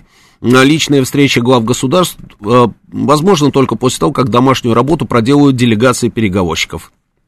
Поскольку этот элемент отсутствует, предпосылок для встречи нет. Тот же самый Песков сегодня сделал заявление, что украинская делегация э, ушла с радаров, ее не видно, не слышно. Я вообще не понимаю, зачем мы про это говорим. Какие переговоры? О чем мы собираемся с ними переговариваться? Ну зачем мы все время мусолим эту тему переговоров? Вот, вот я, я этого тоже никак не могу понять. Понятно, уже очевидно, нет никаких переговоров. Уже Киев говорит, Переговоров никаких нет. После того, как Россия проведет какие-то там референдумы, говорят, в Киеве, и Украина потеряет территории, не может быть никаких переговоров. Но мы же почему-то опять выходим на публику и говорим, а, переговоры. Переговоры, ну, после того как, ну вот для того, чтобы, и вот тогда да. Да нет, Никаких переговоров быть не может. Надо смелее и открыто об этом говорить. Не будет переговоров. Время переговоров уже ушло. Сейчас очевидно абсолютно всем, что переговоры вести с этими ребятами не о чем и незачем. Глава Запорожской области Евгений Болицкий подписал распоряжение о проведении референдума о вхождении регионов в состав России. Вот, молодец. Крым заявил о том, что поможет. Аксенов, да, сегодня сделал заявление, что они помогут, у них есть опыт, они научат, расскажут, как, что, зачем, почему. Ну, вот Аксенов уже сказал, есть у кого-нибудь сомнения? Может быть, в Киеве есть, да и там тоже нет сомнений, чем закончится, собственно, этот референдум. А, вот и все переговоры, вот и все переговоры. Значит, в Россию с территории Донбасса и Украины приехало более трех а, миллионов беженцев. Половина из них прибыли с территории ЛНР, ДНР. Среди всех вынужденных переселенцев более полумиллиона детей. Совокупно беженцы получили единовременные выплаты более чем на 9 миллиардов рублей. Вот и все переговоры. Люди бегут оттуда, бегут оттуда сюда. Тут даже CNN случилось страшное. CNN решили показать сюжет. На прошлой неделе мы показывали сюжет чей? Евроньюз? Евроньюз, да. А на этой неделе CNN разродился. Ну, то есть, видимо, они посмотрели сюжет там этих европейцев, о, интересно, вкусная штука, ломанемся туда же, да. Приехали туда же, а там ничего не поменялось. Там точно так же люди эти по бездорожью абсолютно, значит, там просто какой-то Camel Trophy на, э, на шестерках, там не, не, не пойми каких там этих «Жигулях», они пытаются, значит, покинуть территорию Украины. У них спрашивают, вы куда? Они говорят, мы маму хотим проведать. Проведать маму. Но при этом выглядит это так. Машина шестерка, 2106. Сверху вот эти вот а, челночные сумки, полосатые, помнишь, да, полосками, да, вот эти сумки, а в машину сидят а, та самая мама, которую хотят проведать, жена, а, дети, а, кошка, собака, то есть совершенно очевидно, что люди просто соскакивают с этой территории под названием еще Украина, бегут туда, где уже не Украина. Ну так, чтобы как бы было о чем рассказать этому CNN. Ну, говорят, а, хотим маму проведать, хотим, да. А, слушайте, хорошая новость, хорошая. Германская энергокомпания Siemens Energy, помните такую? Siemens Energy намерена закончить выход из активов в России в конце текущего фискального года, который придется на осень. Siemens Energy начала реструктуризацию бизнеса в России в третьем квартале. Убытки компании уже оцениваются примерно в 200 миллионов евро. При этом Siemens рассчитывает, что уход от России не принесет каких-либо существенных финансовых последствий. Они сами себя слышат? Ну, слышат они сами себя. Вот еще раз. Убытки компании уже оцениваются примерно в 200 миллионов евро. В Сименсе рассчитывают, что уход из России не принесет каких-либо существенных финансовых последствий. Ну ладно. Значит, а при этом Siemens Energy может продолжить обслуживание оборудования для газопровода «Северный поток-1». Я когда услышал, вернее, прочитал вот эту фразу, думаю, а где продолжение? Где наша милашка Турби? Куда? Куда ее дели? Это же опять из этой оперы. Нет, слава богу, про турбину никто нам ничего не говорит. А турбина, видимо, по-прежнему под зорким надзором а, Шерлока Холмса, он же Олаф Шольц. А, и, в общем, да, вот, вот как-то так. Вот как-то так. А параллельно с этим, параллельно с этим, Финляндия. Финляндия у нас становится а, ньюсмейкером. Значит, Финляндия. Я тут я не могу понять тоже. Значит, Финны массово стали распространять видеокадры в своем сегменте там, как мы сжигаем в промышленных масштабах газ. Я видел эту картинку. НАСА, не поверив, решила проверить. И что вы думаете, спутниковые снимки системы мониторинга пожаров НАСА подтверждают наблюдение. То есть, действительно, то есть вот это вот пламя, да, на нашей территории, а оттуда, оттуда вот, из туманности Андромеды видно, видно. И это все на фоне того, что нужно хотя бы на одну минуту, значит, на одну минуту сократить прием душа в Великобритании. готовятся к отключению электричества в Швейцарии, Финляндии, а, где-то там еще, а, что а, кругом там все растет э, в цене, и электричества, и газа не хватает, и того не хватает, другого не хватает. И в это время финны подходят к границе и видят гигантский факел недалеко от российско-финской вот этой вот границы, да. И они все снимают, снимают, это компрессорная станция там находится, портовая, и они снимают все это дело. И представляешь, да?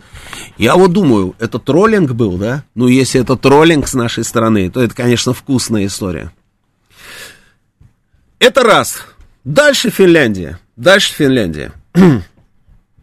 Вы помните, я много раз говорил о том, что финны, в принципе, ведут себя, ну так, прилично, в отличие от всех остальных там вот этих вот поляков, болгар, э, не побоюсь, как говорится, этого слова, латышей, литовцев, эстонцев э, и, и так далее. Финны ведут себя достаточно прилично. Почему? Потому что не сносят никакие памятники, не переименовывают там ничего, не сносят мемориальные там, э, не, не снимают мемориальные доски, то, ну ничего, то есть нормально себя ведут. Ну вот зачем я это говорил, скажите мне? Сглазил, что ли? Сглазил, и, при, и причем, знаете, как сглазил? Ну, сглазил прям вот так вот, что мама не горюй. Запускай видео с памятником. Запускай видео с памятником. Финны демонтировали. Показываю, вот он, да. Финны демонтировали памятник, который они получили еще от Советского Союза в годы СССР. Памятник называется «Миру мир». Хороший памятник, который никому не мешал. Это люди разных а, рас держат вот этот вот веночек. Сим, ну, символическая история, да. Горячие ребята вот решили почему-то его демонтировать. Вот кто-нибудь может мне ответить на вопрос, а зачем? Зачем они это делают? Ну, хороший же памятник. Это памятник, памятник, ну, он, он, он вообще, там, даже не про Россию. Он про Советский Союз, и то только потому, что это Советский Союз им этот памятник подарил. И все, больше ничего. А Маннергейм и тот больше замазан, если рассуждать вот исходя из этой логики, чем этот памятник, потому что Маннергейм был генералом российской армии. А памятник вот этот, он символический памятник, он вообще хороший. То есть, ну это как голубь белый. Вот стоит белый голубь.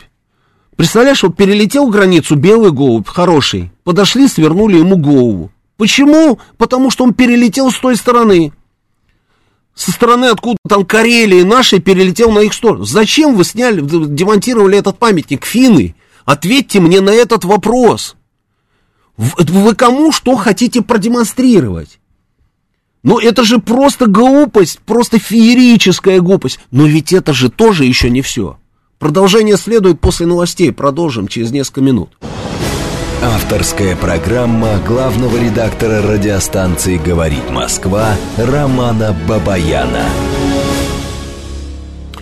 19.36 в Москве, это радио «Говорит Москва», я Роман Бабаян, продолжаем работать в прямом эфире. Телефон прямого эфира 8495-7373-94,8, телефон для ваших смс-ок плюс 7 925 4 восьмерки 94 и 8. Работает наш телеграм-канал «Говорит МСК Бот», здесь же идет трансляция нашей программы, она же транслируется еще на нашей странице ВКонтакте, и она транслируется пока еще на Ютьюбе.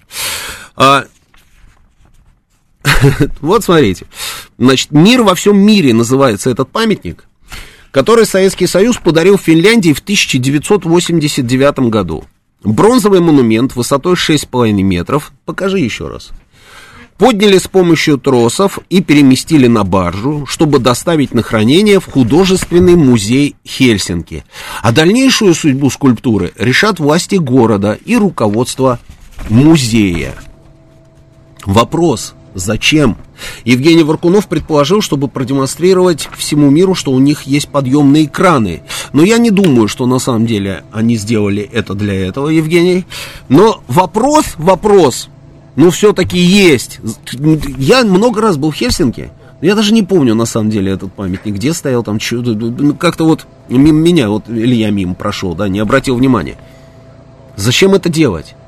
Но то, что он будет перенесен в художественный музей Хельсинки, а дальнейшую судьбу скульптуры решат власти города и руководство музея, напомнило мне что? А напомнило мне это вот эту историю.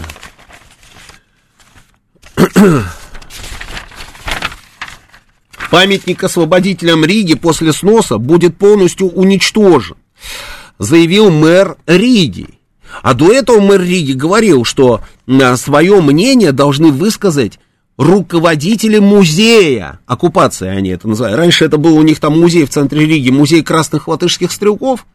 А сейчас, ну не сейчас, а вот а, уже давно они его а, назвали музеем оккупации. И мэр Риги сказал, что а, по значит, заявлению музея, музея, и здесь музей, и там музей, по заявлению музея, значит, вот этот комплекс, памятник освободителям, не несет никакой, ну, абсолютно не ценен, то есть ценности никакой в нем нет, ничего нет. В музее оккупации вздрогнули после этого заявления и сказали, что они ничего такого не говорили. Но на самом деле, ну, кого это интересует? Кого интересует?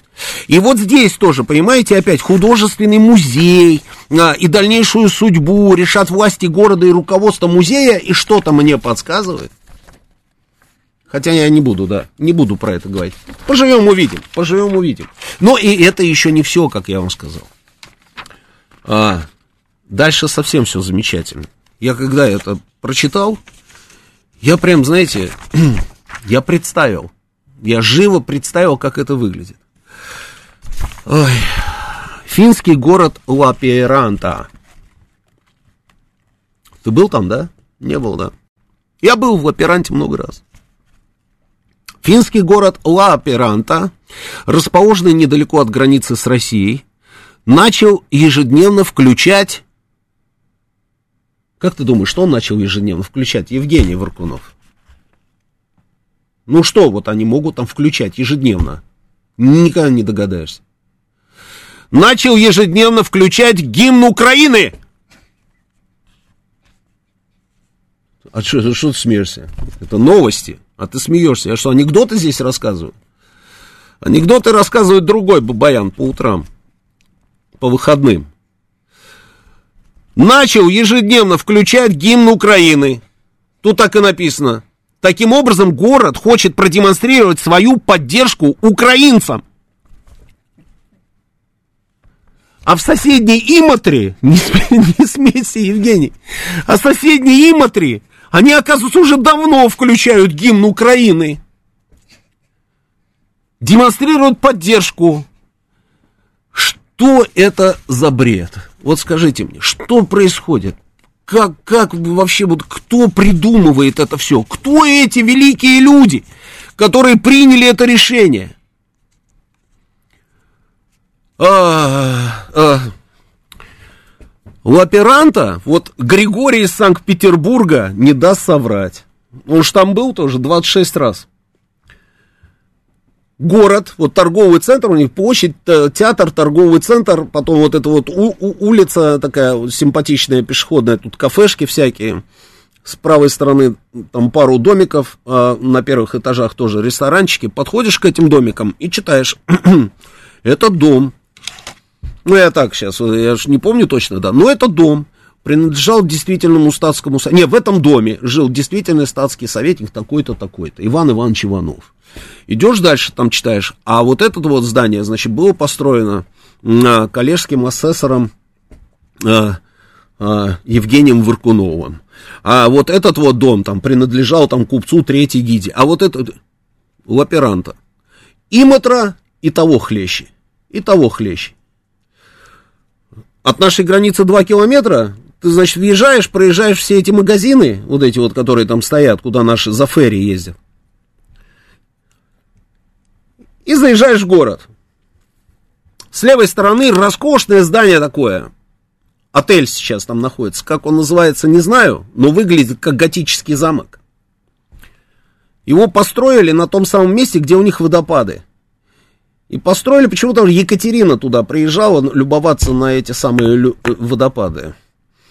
А потом дальше, значит, туда приезжали, приезжали и, и остальные наши цари уже после Екатерины.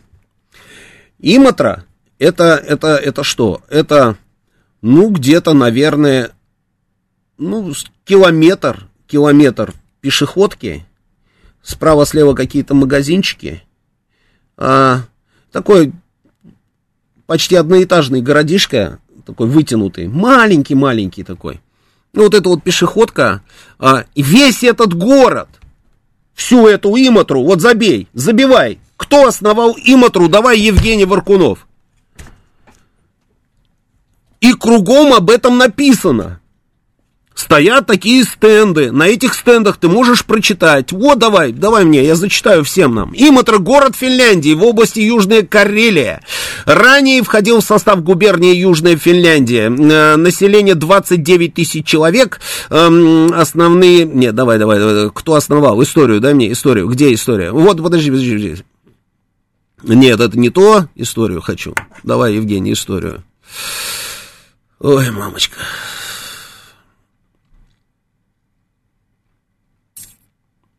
Найди, в общем, мне кто основал, да, я зачитаю.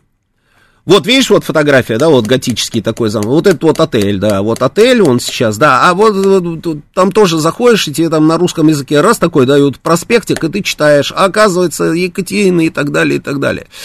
Этапы развития этого города. Вот, а, значит, самая старая достопримечательность, это пороги Иматранкосский, старейшая достопримечательность Финляндии. Можно сказать, что история туризма в Иматре началась в 1772 году, когда российская императрица Екатерина Великая посетила водопады Иматры и была очарована ими. Я только что об этом говорил? Говорил, да. Вот память у меня, я не могу. Значит, город был на пике популярности в конце 19-го, начале 20 веков, когда обеспеченные петербуржцы, тут написано петербуржцы, Евгений, точно? Да, петербуржцы много путешествовали э, на Иматру. В тот момент Санкт-Петербург находился всего лишь в 40 километрах от финской границы, пограничных формальностей не было, там и так далее. Давай дальше, давай дальше. А, где эти два брата наши, два брата, два брата, один генерал, другой другой а, не генерал. Вот они там, собственно, и сделали все, что можно было сделать, всю эту иматру построили, и, и лечебницу туберкулезную основали, и в эту лечебницу приезжал и царь, там, ну тогда это была не лечебница, и Троцкий там, по-моему, тоже бывал в этих самых местах, и кого там только не было, и обо всем об этом можно прочитать буквально на каждом шагу. А, я, почему я говорю, что они ведут себя прилично? Потому что там такие стоят стенды, на этих стендах фотографии архивные, вот эти вот все, да, хроника, все, русский император. И вдруг в этой иматре включают, оказывается, уже давно. Вот это вот а, еще не умерла там и так далее, да, гимн Украины. Зачем вы это делаете? Еще одно тупое совершенно а, решение. Ой, мамочка,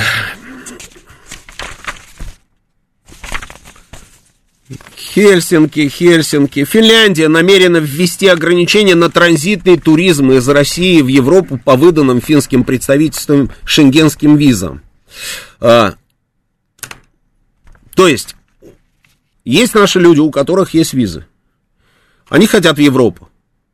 Они хотят в Европу, и, значит, как можно попасть в Европу сегодня? В Европу сегодня можно попасть через Стамбул, но лететь далеко до Турции, и достаточно дорого. М, хорошо.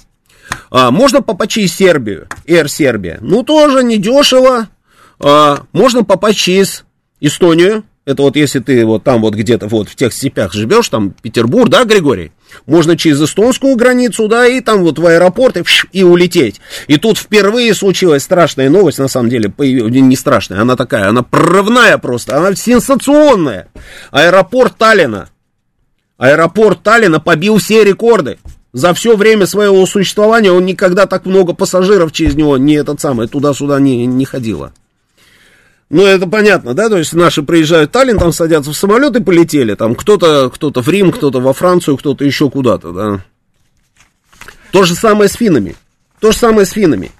И вот они, собственно, решили, решили ввести ограничения на транзитный туризм из России в Европу. Интересно, как это будет выглядеть.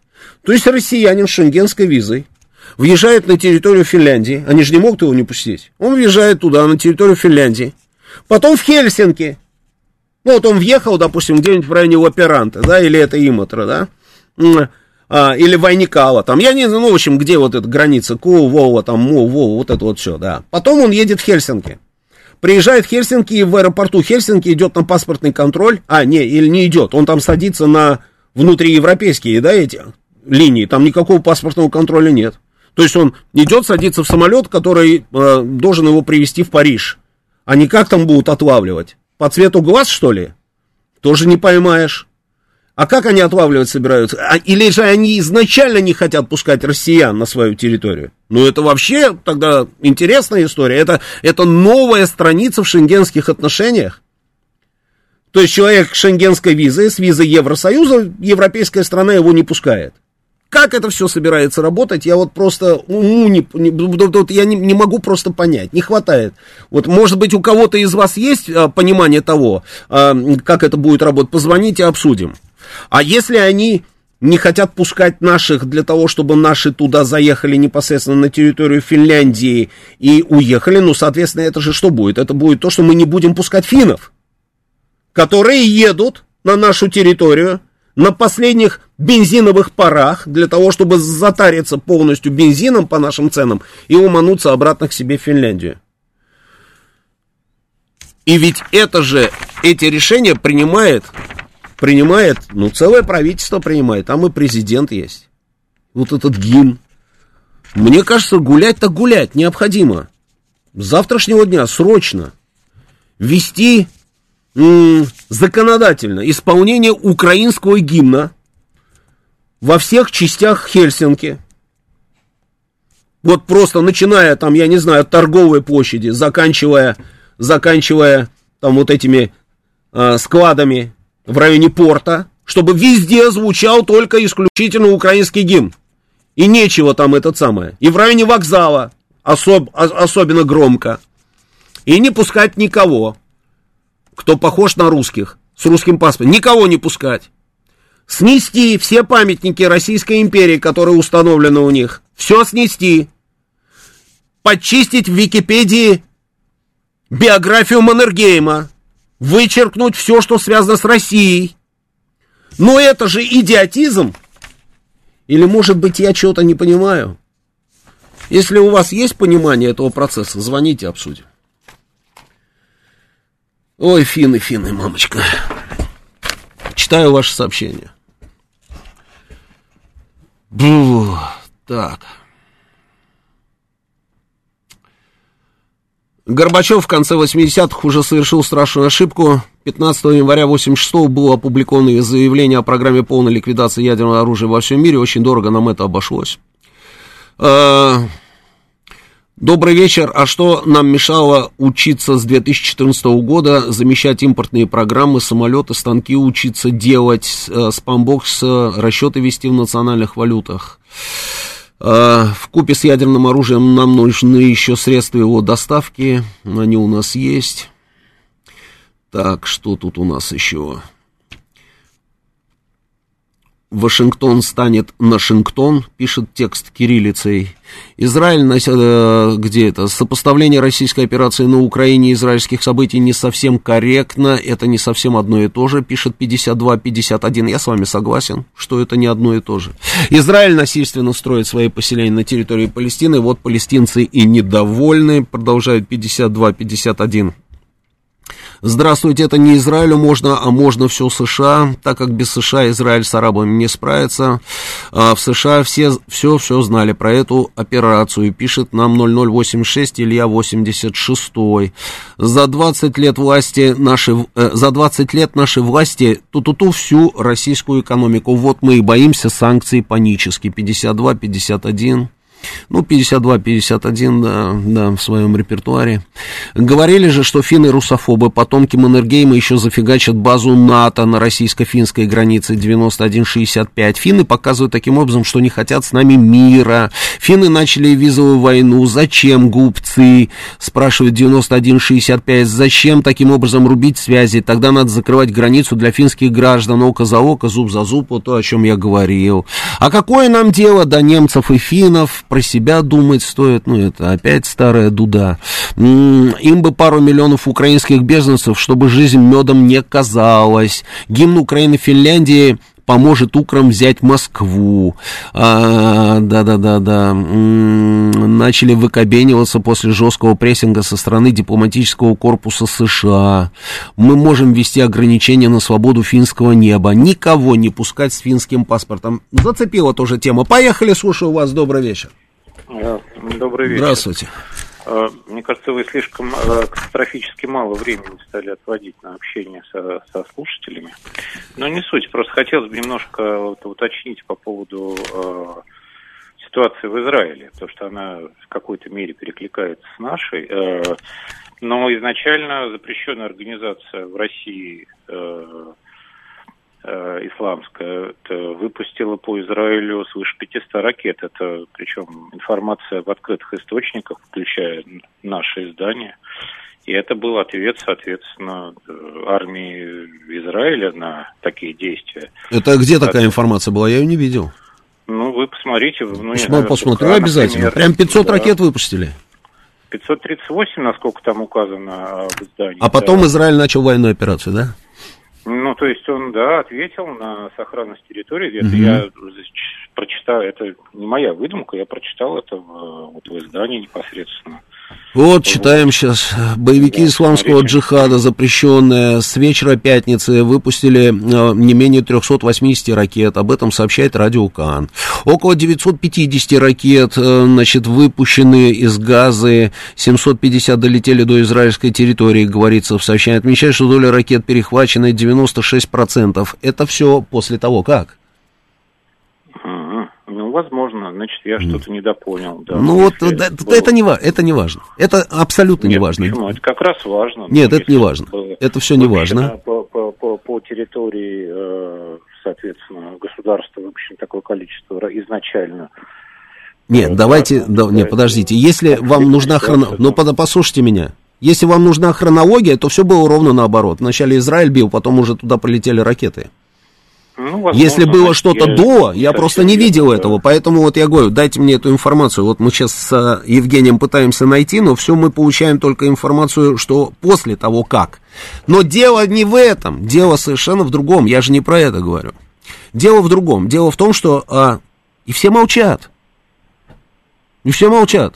Ну и что, да, допустим, хорошо, допустим, ударили по территории Израиля, а они, значит, это сделали по территории, они сделали, ну, они говорят сами, что это прямая аналогия со специальной военной операцией. Это они говорят, ну, я же от этого сказал, оттолкнулся. Ну, смотрите, в любом случае, если такой массированный ответ в районе там общей сложности там 500 с лишним ракет выпущено по территории Израиля в, в, в обмен на их э, удар какой-то, да, то такой аналогии, конечно, нет, потому что в случае специальной операции России с э, Украиной такого ответа, естественно, не было. То есть вы же сами это прекрасно понимаете. То есть начиная там с э, февраля месяца никакого такого массированного ответа вообще не было. А, как вас зовут, простите? Евгений. Евгений, дело не в числе ракет. Вообще не, не про это, мы не про математику. Мы про другое. Есть государство Израиль, которое считает, что его безопасности угрожает. А, допустим, я не знаю, какая-то организация, радикальная исламская организация, не радикальная исламская организация, какие-то там группировки, неважно кто, базирующиеся на территориях палестинской автономии, они начинают в любой момент, когда они считают нужным, или операцию возмездия, как они называют это, или же Простите, просто, или просто военную операцию. Э, буквально э, одной ремаркой, что да. мы также посчитали э, замечание, высказывания Зеленского как прямую Совершенно угрозу. верно, совершенно верно. Ну, совершенно... Так, ну, это же есть прямая аналогия. Нет, подождите, так. подождите. Санкции введены против Израиля? Отвечайте, Евгений. Нет, Нет подожди, стоп, стоп. Давайте нет, коротко. Конечно, нет. нет. Хорошо. Санкции введены против каких-нибудь физических лиц израильтян? Ну, да или нет? Да или нет, скажите, пожалуйста. Ну, я такой информации не располагаю. Значит, значит, отвечаем нет. Не стесняйтесь. Отвечайте так, как Я есть. Нет. не стесняюсь. Да. Зачем стесняться? А Я- введены Просто санкции в отношении, в Вот отношении что каких, ну, послушайте. Вообще никакой не существует. Ну, возможно. Да. А санкции введены в отношении каких-нибудь промышленных предприятий или концернов израильских? Нет. Против финансовых структур Израиля? Нет. Ну, Против спорт- конечно, я Да. понимаю, да. Нет, На понимаете? деле, а почему? То есть, с одной стороны, вы говорите, что, ну, мы же тоже посчитали, да? Мы тоже посчитали. Да, мы посчитали. Но мы поучили все то, о чем я только что говорил, а они посчитали и не поучили. И отсюда я просто вот об этом я, собственно, и говорю. То есть, одним можно, а другим нельзя. Ну, это так не работает. Следующий звонок. Добрый вечер. Слушаю вас. Добрый вечер. Здравствуйте. Ну, по поводу Израиля, тут э, вообще никаких вопросов и иллюзий нет. Половина американских денег принадлежит из Израиля. И, собственно говоря, это неудивительно, что Израиль на особом положении находится. Ну, вот, поэтому ну, тут обсуждать нечего. Насчет гимна, слушайте, я в свое время работал в шведской компании, и э, в один из самых успешных э, периодов моей работы мы за год продали на 5 миллионов евро. Шведской компании здесь, в России. а, в нашей Вот стране. повторите, пожалуйста, потому что с- что-то булькает все, да. В од- Да. Лучше? Алло. Алло, вот сейчас Да. хорошо слышу. да. Хорошо, да? Вот, э, я говорю, что когда э, я работал в этой компании, один из лучших готов э, моей работы там, мы продали на 5 миллионов евро товара этой э, компании здесь, в России. Да. При, при этом это был всего 1% от мировых продаж. Ну, то есть мировые продажи это где-то 500 миллионов евро примерно у этой компании. И, в общем, это все, что надо знать про взаимоотношения России и Финляндии. Э, Мы финнам не очень интересны экономически, а отсюда и все остальное. Потому что, э, ну, мы, мы как рынок им не особо интересны, для них есть более интересные э, рынки, это Ближний Восток, ну, США, естественно, это понятно. Вот. И поэтому-то они позволяют себе вести себя так, как они себя ведут. Потому что они понимают, что у них не будет серьезных экономических потерь от этого. Это вот такое мое мнение. А то, что э, финны, ну, скажем, националь- националисты яры, я бы не сказал. Это, конечно, там, ну, не ирландцы э, в этом смысле, но э, они, у них есть национальное самосознание, у них есть своя культура. Э, ну, строго говоря, они на это имеют полное право. Ничего страшного в этом я не вижу. Ну, да вот на здоровье. Они имеют полное поводу. право абсолютно на все. мне, Да. мне, мне так, я же говорю, я же предлагаю, чтобы они слушали 24 часа в сутки гимн Украины. И а, все сводить к тому, есть ли у них какой-то экономический интерес или нет какого-то экономического интереса, это неправильная позиция. А, я, может быть, вас удивлю, но не все крутится вокруг экономических интересов. Абсолютно не все.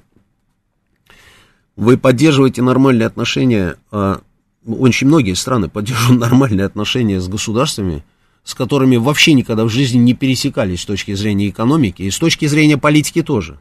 И даже, может быть, там, я не знаю, с трудом и на карте находят друг друга.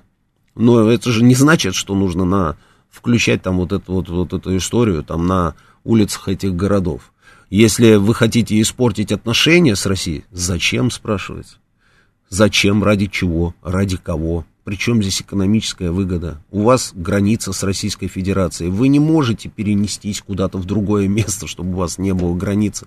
С соседями всегда лучше жить в дружбе, потому что уедешь как-нибудь в город, а они возьмут тебе и хату под поля. Сейчас у нас новости. Авторская программа главного редактора радиостанции «Говорит Москва» Романа Бабаяна. Вспомним, что было, узнаем, что будет. Программа предназначена для лиц старше 16 лет. 20.07 в Москве, радио «Говорит Москва», я Роман Бабаян, продолжаем работать в прямом эфире. Ну вот, на самом деле, а, то, о чем мы говорили, да, в самом начале нашего сегодняшнего эфира. А, Россия предупредила США о выводе своих объектов из-под инспекции договора об СМВ. Ну вот то, о чем мы говорили, да, то есть время идет, а, люди меняются, вроде бы как, а подход один и тот же. А почему? Россия вынуждена вывести свои объекты из-под инспекции по э, ДСНВ из-за действий США, которые фактически лишают российскую сторону права на инспекции в Штатах. Указано в официальном сообщении Министерства иностранных дел. То есть вот те самые военные, помнишь, я говорил, да, их военные здесь, наши там, следят за всеми этими процессами. Нашим сказали, давай, до свидания, ничего вам показывать не будем. И это происходит одновременно с заявлениями высшего руководства США о том, что они готовы вести с нами переговоры о, стратегическим, о стратегических наступательных вооружениях. Вот же они вот еще вчера делали эти заявления. И параллельно они не разрешают, собственно, нашим э, офицерам заниматься инспекцией. Понимаете, да? Вот как с этими людьми вообще в принципе можно иметь дело. Они, они, и при этом они думают, что они самые умные. И он, ну, мы, а, а что там, ну, вот сейчас русских мы пошлем, а, ничего им не покажем, а, не, а еще лучше вообще, как говорится, не допустим на нашу территорию, но сделаем заявление, что мы готовы обсуждать СНВ и глобальную безопасность. В общем, вот, вот такие вот катавы. По-другому и не скажешь. Фу. А помните фильм «Инспектор ГАИ»? Пишет Макс Л. Там тоже одним можно, а другим нельзя, говорил Михалков. Э-э- Макс Л. А вы помните фильм «Инспектор ГАИ»? Чем он закончился? Помните, вот а, его пересадили с «Жигуленка», да? А, то ли копейка была, то ли одиннадцатая была, да, модель «Жигулей». На мотоцикл. И куда-то в тьму таракань его бросили на какой-то пост ГАИ, где в лучшем случае там раз в сто лет какой-нибудь там грузовичок проедет, и на этом все. И туда приехал Михалков. Он туда приехал и говорит, ну, ты мне объясни, ну, объясни. А он в это время там форчику, по-моему, ремонтировал, да? Вот ты мне объясни, зачем тебе это надо? Ну, ты что, не понимаешь? Ну, не понимаешь разве, что одним можно, другим нельзя? Он говорит, нет. Он говорит, нет, закончились те времена. И это здорово, что вы ВАЗовский автосервис здесь возглавляете. Но времена другие, закончилось все. И потом приехал Ефремов, который Олег, который начальник гаишный. Вот и я говорю, что времена эти закончились. Израиль правильно и делает, если он считает, что таким образом он отстаивает собственную безопасность, да правильно и делает, пускай что хочет, то и делает. Но тогда, тогда и мы имеем право делать все, что, все, что хотим, отстаивая собственную безопасность и обеспечивая ее. Сергей Алексеевич, добрый вечер, слушаю вас. Добрый вечер. Здравия желаю. Вот из того, что вы сказали, как бы в подтверждение этого, что меня лично особенно много раздражает. Угу. Вот какое сейчас самое неприем, неприемлемое слово для российской армии ДНР и ЛНР? Это слово переговоры. Переговоры. Переговоры. Да. Вот на данном этапе операции слово переговоры это сильнейший раздражитель не только для армии, но и для российской общественности. Для армии более понятнее, понятны термины «разгром ВСУ». Это им понятно будет. Понятно будет безоговорочная капитуляция. Правда, пока не ясно, кто ее будет подписывать с украинской стороны. Допускать этого урода, который сидит там как кукла вашингтонца, тоже непонятно. Пока в Киеве этот сидит деятель, э, продолжает функционировать его преступная вот эта вот власть во главе с говорящей этой куклой. Удары по Запорожской АЭС, там удары по жилым кварталам, Луганскую и так далее, все будет продолжаться. Запад, он, э, не надо надеяться, что Запад в ближайшее время начнет активно как-то сливать Зеленского. Об этом разговоры идут, не надо на это надеяться. Одного сольют, второго поставят. Такого же. Что армии приятно слышать? Замечательная новость. Военная база в Сербии. Вот эта армия с воодушевлением воспринимает. То, что сейчас скоро могут заработать уже э, эти военные трибуналы. И первый будет в Мариуполе. Тоже замечательная новость. А слышать вот это переговоры слово, это просто непонятно. Потом приятная новость, что вот глава Запорожской области подписала распоряжение о референдуме. Сейчас Херсонской за ним последует. Вот такие акции, они как бы ускоряют процесс победы. вот это все действует на этот режим, он шатается уже, шатается. Еще А ведь приятная новость, Сергей Алексеевич. Еще одна приятная, еще одна приятная новость. Так. Власти Николаева продлевают комендантский час до 8 августа и устроят поквартирный обход в поисках нелояльных. Как заявила председатель облсовета Анна Замазеева, людей, поддерживающих российскую спецоперацию, нужно найти и судить, и не позволять им выходить под залог. Комендантский час был введен, ду-ду-ду-ду-ду, а силовики ходят по домам, осматривают каждую квартиру, проверяют документы и мобильные телефоны. Вы представляете, а, какого рода настроение у людей в Николаевской области, что вот эти вот самые руководители этой области, там вот этот Ким, там, да, вот это вот как за, за, Замазе- Замазеева, да, что они пошли уже вот на это, на поквартирный обход, на секундочку, целой области, чтобы найти, э, чтобы просмотреть эти самые телефоны людей. Хорошее Ну да, настроение там, да. Роман, ну понимаете, вот э, с нашей стороны-то вот сейчас, что мы ждем-то? Если Верховный суд признал Азов террористической организацией, что смотреть на это руководство-то? Ну что-то надо как-то вот что-то придумать, подумать там, полистать эти все международные дела. Ну, неужели мы ждем, что этот выродок будет подписывать какую-то капитуляцию? Насколько... Что, нельзя туда указом президента, не оглядываясь на Запад, посадить кого надо временно? Да элементарно это делают, как это делают американцы. Привозят кого надо, сажают и все, и все молчат. Чем мы терпим-то этот режим? Ладно бы какой-то был полузаконный режим или еще кем-то признан. А что он вытворяет-то? Ну мы же видим, что дети гибнут, какой-то разбрасывает все эти лепестки и прочее, прочее. И вот это вот вакханалия продолжается. Да, к сожалению, так и есть. А, спасибо, Сергей Алексеевич. Ну, я не думаю, что мы можем сейчас кого-то посадить в Киеве, потому что Киев не наш пока еще. А можем, конечно, взять там человека какого-нибудь и сказать, что теперь он для нас президент Украины. А, по аналогии, допустим, с этим, как его, э, как его там звали, Гуайду, Гуайду, Гуайдо, а Тихановская, там вот, ну, вот эти вот все засланные, да, товарищи. Но это, это, это, это же неправильно. Мне кажется, нужно вначале дождаться того момента, чтобы было куда сажать. Вот когда мы дождемся этого момента, я думаю, что мы обязательно его дождемся. Обязательно.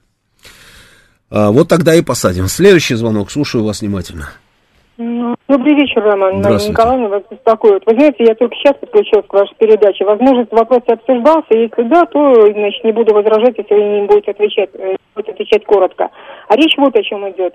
Прошла информация о том, что украинский режим сейчас сбрасывает, ну, конечно, по демпинговым ценам каким-то, э, даже непонятно за какие, в общем, какие-то смешные деньги, целые отрасли, э, значит, хозяйства Украины. И вот представьте себе ситуацию. Вот я хочу понять, какая будет коллизия. Значит, э, э, продано какое-то предприятие, крупное, к примеру, на территории, которая еще сейчас находится под контролем ВСУ, но в обозримом будущем, скорее всего, перейдет под нашу юрисдикцию.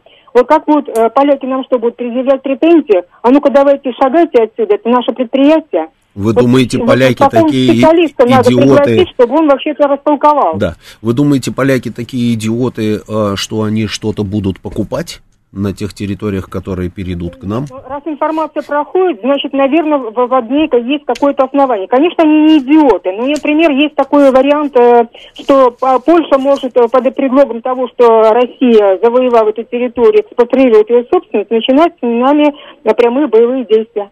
Вот и все. По отъему назад своей собственности. Это М, абсолютно резонная вещь. Хорошо, Марина Николаевна. Но я думаю, что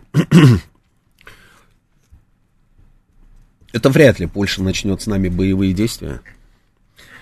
Именно по той самой причине, которую мы с вами обсудили выше.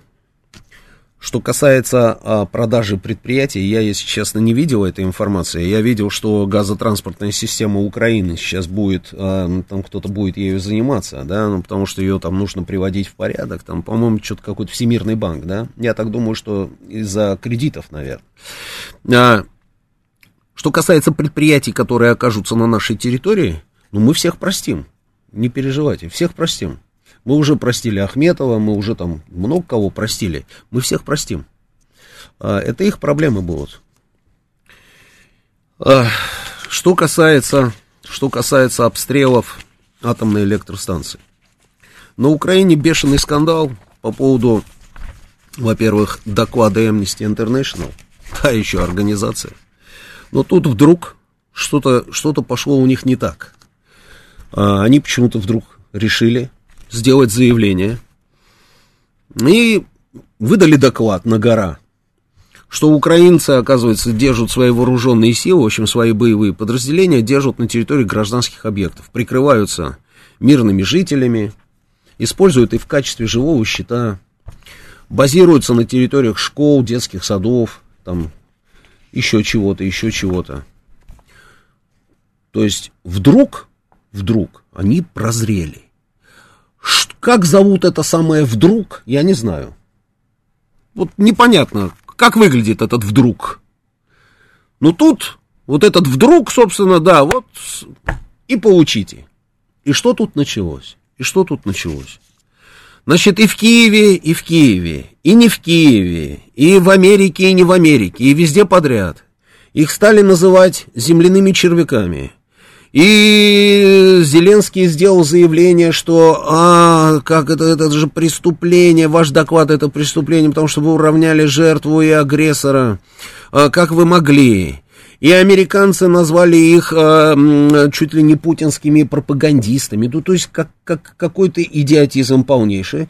Я так думаю, я так думаю что, наверное, вовремя просто деньги не перечислили, те организации, которые финансируют эти Amnesty International, эту Amnesty International, не перечислили задержка какая-то, может быть, банковская операция как-то так вот а, кривоватенько пошла в этот раз, и поэтому, значит, они такие, ах, вот так, да, ну тогда вот поучите наш доклад, да. Проходит несколько дней, Amnesty International ждет, когда ну, может, деньги дойдут. Ну, в общем, они чего-то ждут, наблюдают за всем за этим. А потом раз и снова выдают заявление. Мы, конечно, очень расстроены. Мы очень расстроены тем, что наш доклад а, вызвал такое негодование во многих столицах. Мы неоднократно в самом начале, еще там с февраля месяца, демонстрировали свою поддержку Украине и украинскому народу. Но вы понимаете, от своего доклада отказываться не будем. Не будем. Да, да. Все, что мы сделали, мы сделали на основании э, очень большой работы, проведенной нашими экспертами. На основании анализа огромного количества материалов. Из интернета, не из интернета, отовсюду. И поэтому отказываться от своего доклада мы не собираемся. Выводы те же самые. Вы нарушаете правила ведения войны, нарушаете международное право, нарушаете то, другое, 20-30 и дальше опять живой, живой щит, социальные объекты, гражданские объекты и понеслось. Не знаю, как это объяснить, но параллельно разворачивается и другая история. Украина бьет по атомной электростанции по Запорожской атомной электростанции. Причем бьет уже, скажем так, еще не систематически, но уже регулярно.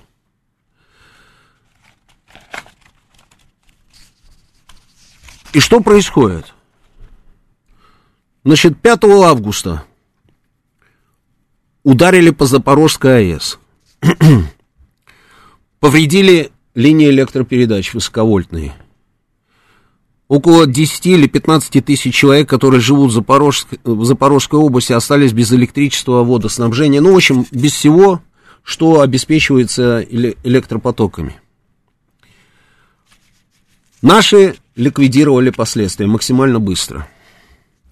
Они опять долбанули по Запорожской АЭС. В, в результате, значит, были вынуждены там отключить один реактор, четвертый энергоблок. Отключили опять там привели в порядок, и мы бьем тревогу. Мы говорим, МАГАТЭ, АУ МАГАТЭ, ООН, АУ, они бьют по атомной станции. Сделайте что-нибудь. Появляется Зеленский в этот день и делает заявление, запускай.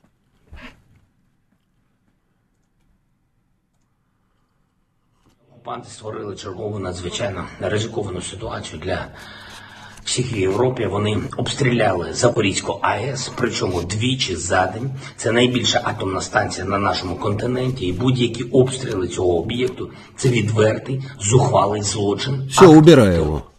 Это наибольшие объекты на нашем континенте, э, и они уже дважды там обстреляли.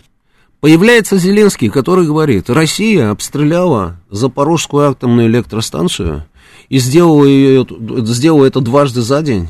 И это приведет к экологической катастрофе. Это вообще приведет к катастрофе, потому что это самая большая атомная электростанция в Европе, на нашем континенте. И поэтому вы, говорит он, внимание, должны срочно признать Россию спонсором терроризма. Страну, поддерживающую терроризм. Понимаете, да? И никто, никто, ничего опять этому негодяю не говорит. Есть заявление, есть заявление. Глава МАГАТЭ выразил обеспокоенность из-за обстрелов Запорожской АЭС. Рафаэль Гросси, значит, говорит, я крайне обеспокоен обстрелом крупнейшей в Европе АЭС, что подчеркивает реальный риск ядерной катастрофы, которая может угрожать здоровью населению окружающей среде на Украине и за ее пределами. Ну, хорошее заявление. А где действие?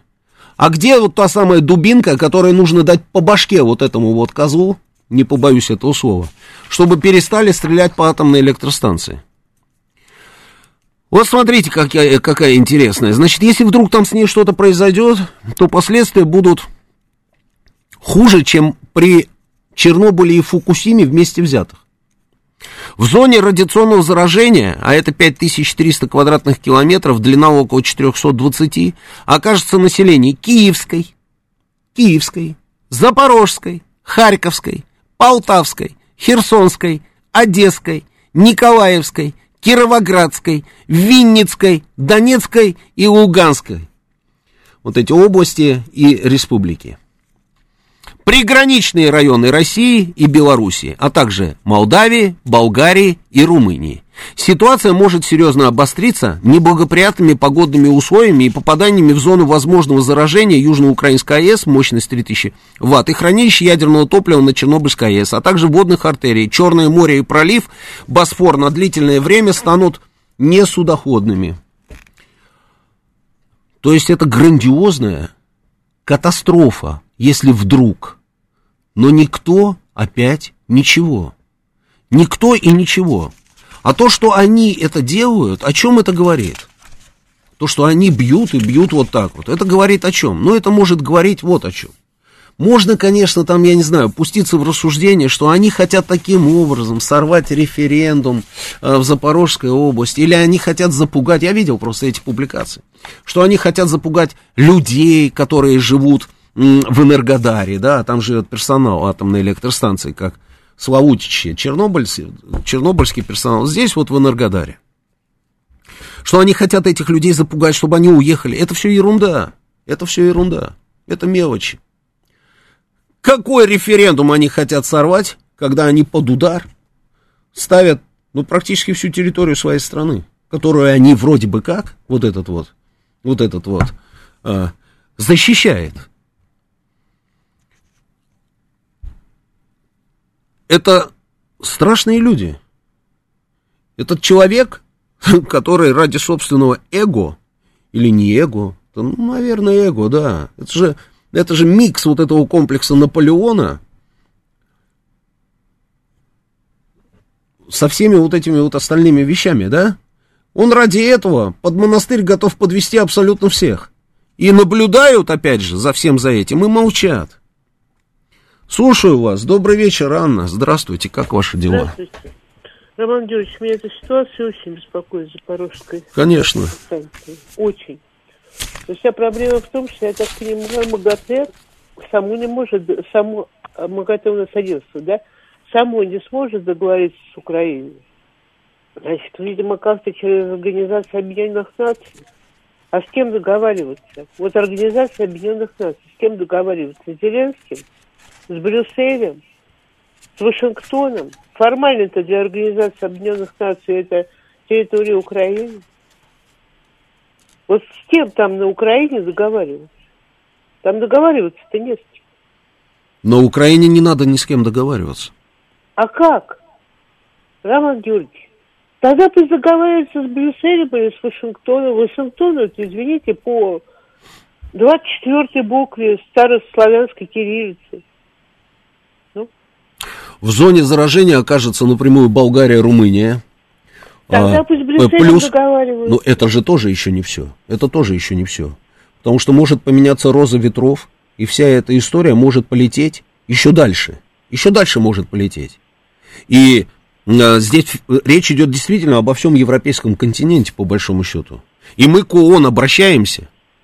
Ну, наше обращение, да, там, а, в очередной раз призываем Организацию Объединенных Наций, Международное агентство, ну, МАГАТЭ и другие международные организации осудить преступные действия киевских властей и принять безотлагательные меры по недопущению провокаций на радиационно опасных объектах Украины. Но все слушают, и Да ничего, и ничего, да. И И как будто ничего не происходит. Я читала это обращение, но тут самое страшное другое, что ведь они пытаются все это свалить на нас. И все прекрасно понимают, что это не мы сами себя обстреливаем, и что-то случится, виноватыми сделают нас. Да мне кажется, это уже вторично, на самом деле. Если что-то случится, все остальное будет вторично. Это само собой, что это вторично. Ну, Вот оно Ровенская область, вот, смо- дойдет. ну я понимаю, вот смотрите, Ровенская область, да, ну просто вот, вот, она тоже окажется в зоне заражения, а там еще одна атом- атомная электростанция. Да, и большая, между Ну, И прочим, большая, да, я там был даже, да, с, Януковичем как-то туда ездил, когда он еще, ну, в общем, не важно. Так и другие атомные электростанции. А люди, которые там живут, вообще по боку, абсолютно, понимаете, вот этот вот человек а, пытается, ну, готов просто всеми, абсолютно всех подвести под монастырь, и все наблюдают и молчат. Да, ну о чем это может говорить, Анна, как вы думаете? Я не знаю, чему ты можешь говорить. Мне кажется, мир уже давно перевернулся. Это да, это точно, да. Но мне кажется, что это признаки агонии на самом деле. Агония, я понимаю, ну, что-то уж более долго эта агония длится. Я никак Ну, не могу вот, понять. Но в да. Германии же всегда были нормальные люди, здравомыслящие, прагматичные. Они-то почему этого не видят? В Голландии ст- тоже здравомыслящие, тоже прагматичные люди. Австрия, Швейцария. Они-то почему это не видят? Хорошие вопросы, хорошие вопросы. Может быть, кто-то и видит, но те, которые видят, собственно, они не принимают решения. Вопросы Или есть, делают вопросы. Или делают вид, что не видят. У нас новости. Продолжим через несколько минут. Авторская программа главного редактора радиостанции «Говорит Москва» Романа Бабаяна. Продолжаем работать в прямом эфире. Это радио «Говорит Москва». Я Роман Баян. Телефон прямого эфира 8495-7373-94,8. Телефон для ваших смс-ок плюс 7 925 4 восьмерки 94,8. Работает наш телеграм-канал «Говорит МСК Бот». В нашем телеграм-канале идет трансляция программы. Она же идет еще на нашей странице ВКонтакте, и пока, на, пока еще на Ютубе она тоже идет. Читаю ваши сообщения. Чего это вдруг Amnesty International заговорили о международном праве? Вроде давно право в мире никого не интересует. Кажется, укры совсем берега попутали с атомными обстрелами, не иначе американцы научили им на Европу плевать. Обстрел АЭС это в результате нашего военного топтания на Донбассе. Мы сейчас про это поговорим. Так, так, так, так, дальше. На, вокзале в Хельсинки висит украинский флаг. Э, Хельга нам пишет, э, ну, пусть висит, да. Пошел уже обратный процесс. Посмотрим, как надолго ли хватит финнов, да. Так. Э, Россия в операции защищает прежде всего интересы русских, а Израиль интересы свои, не граждан Израиля. Не понял я. Ой, господи. Так. Ну, так, так, так, никакого решения об открытии российской военной базы нет, пишет Николай. Я не знаю, мы ссылаемся на нашего посла. Он сделал, по крайней мере, сегодня обсуждал вот эту вот историю. Посмотрим, будет или не будет, не знаем. Осталось только бить по Бандеровскому штабу в Киеве. Георгий пишет, сгорел сарай, нехай гори и хата. Старая украинская пословица, Евгений нам пишет. Может быть, не слышал про эту пословицу. А зачем мы отпускаем азовцев, если они террористы, Тайру от... Ой, опять про эту Тайру. Осталось только бить по бандеровскому штабу, это я уже до последнего украинца, но если стреляют хаймерсами, а стрельба невозможна без американских специалистов, о чем это может говорить? Да не, ну на самом деле вот все, вот это вот все наводит на мысль, что совсем все плохо. Ну совсем все плохо. Если бы была бы хоть какая-то надежда, вы понимаете, да? Если была бы хоть какая-то надежда на что-то другое, а не на ужасный конец, то я думаю, что и... Ну, это же не, по логике не доставайся это никому, да? Ну, получается так. Не доставайся не мое, так и вообще тогда никому пускай не достанется. Это ровно из, из этой логики все. Потом плюс вот эти вот все обходы по квартирам в Николаевской области. Это что, от хорошей жизни, что ли, они делают? Конечно, нет. А сейчас пройдут референдумы. А к этим референдумам пойдет еще там что-то. Это очень, очень хорошо, они тут приняли решение, да, о том, что они будут конфисковывать какие-то наши активы, да, и тут Медведев а, Дмитрий Анатольевич ответил. Он же хорошо ответил. Они, говорит, там на бумаге принимают какие-то решения, а мы, говорит, на земле наши солдаты. Конфисковываем их активы. Понимаешь, да? Отлично ответил, так оно и есть. Ровно так и происходит. И то ли еще будет. И продолжение идет. Наши в районе Маринки и, Авдеев, и Авдеевки. Вы видели, как работают? Нет, меня впечатлили эти кадры, если честно. Потому что это действительно, действительно серьезная история. Запускай эти кадры. Запускай вот это вот бесконечное, видишь, да, вот поле, бесконечные вот эти вот следы ударов, и сейчас дальше они вот еще будут прилетать и прилетать, прилетать и прилетать. Вот эта тактика, это так называемый вау. Сплошные удары, видишь, да? Вау, то есть мы не тупо сейчас идем штурм, там штурмом а, брать вот эти Маринку, Авдеевку, там и все остальное. Вначале работает вот так артиллерия. Вначале разведка, позиции, потом начало работы артиллерии. И это действительно, да, это очень много снарядов. Очень много, собственно, артиллерии задействуется, очень много. Но это лучше, чем если бы мы бы просто вот так вот тупо шли бы на штурм. Мы вот это вот, вот то, что происходит, это называется перемалывание. Вот, вот ровно это и означает.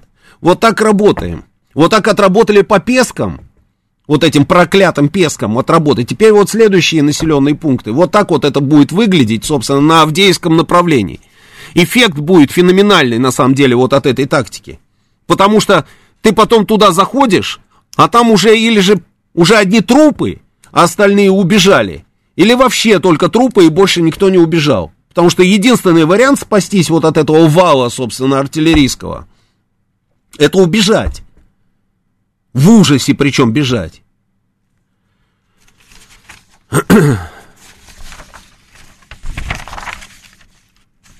Понимаете, да?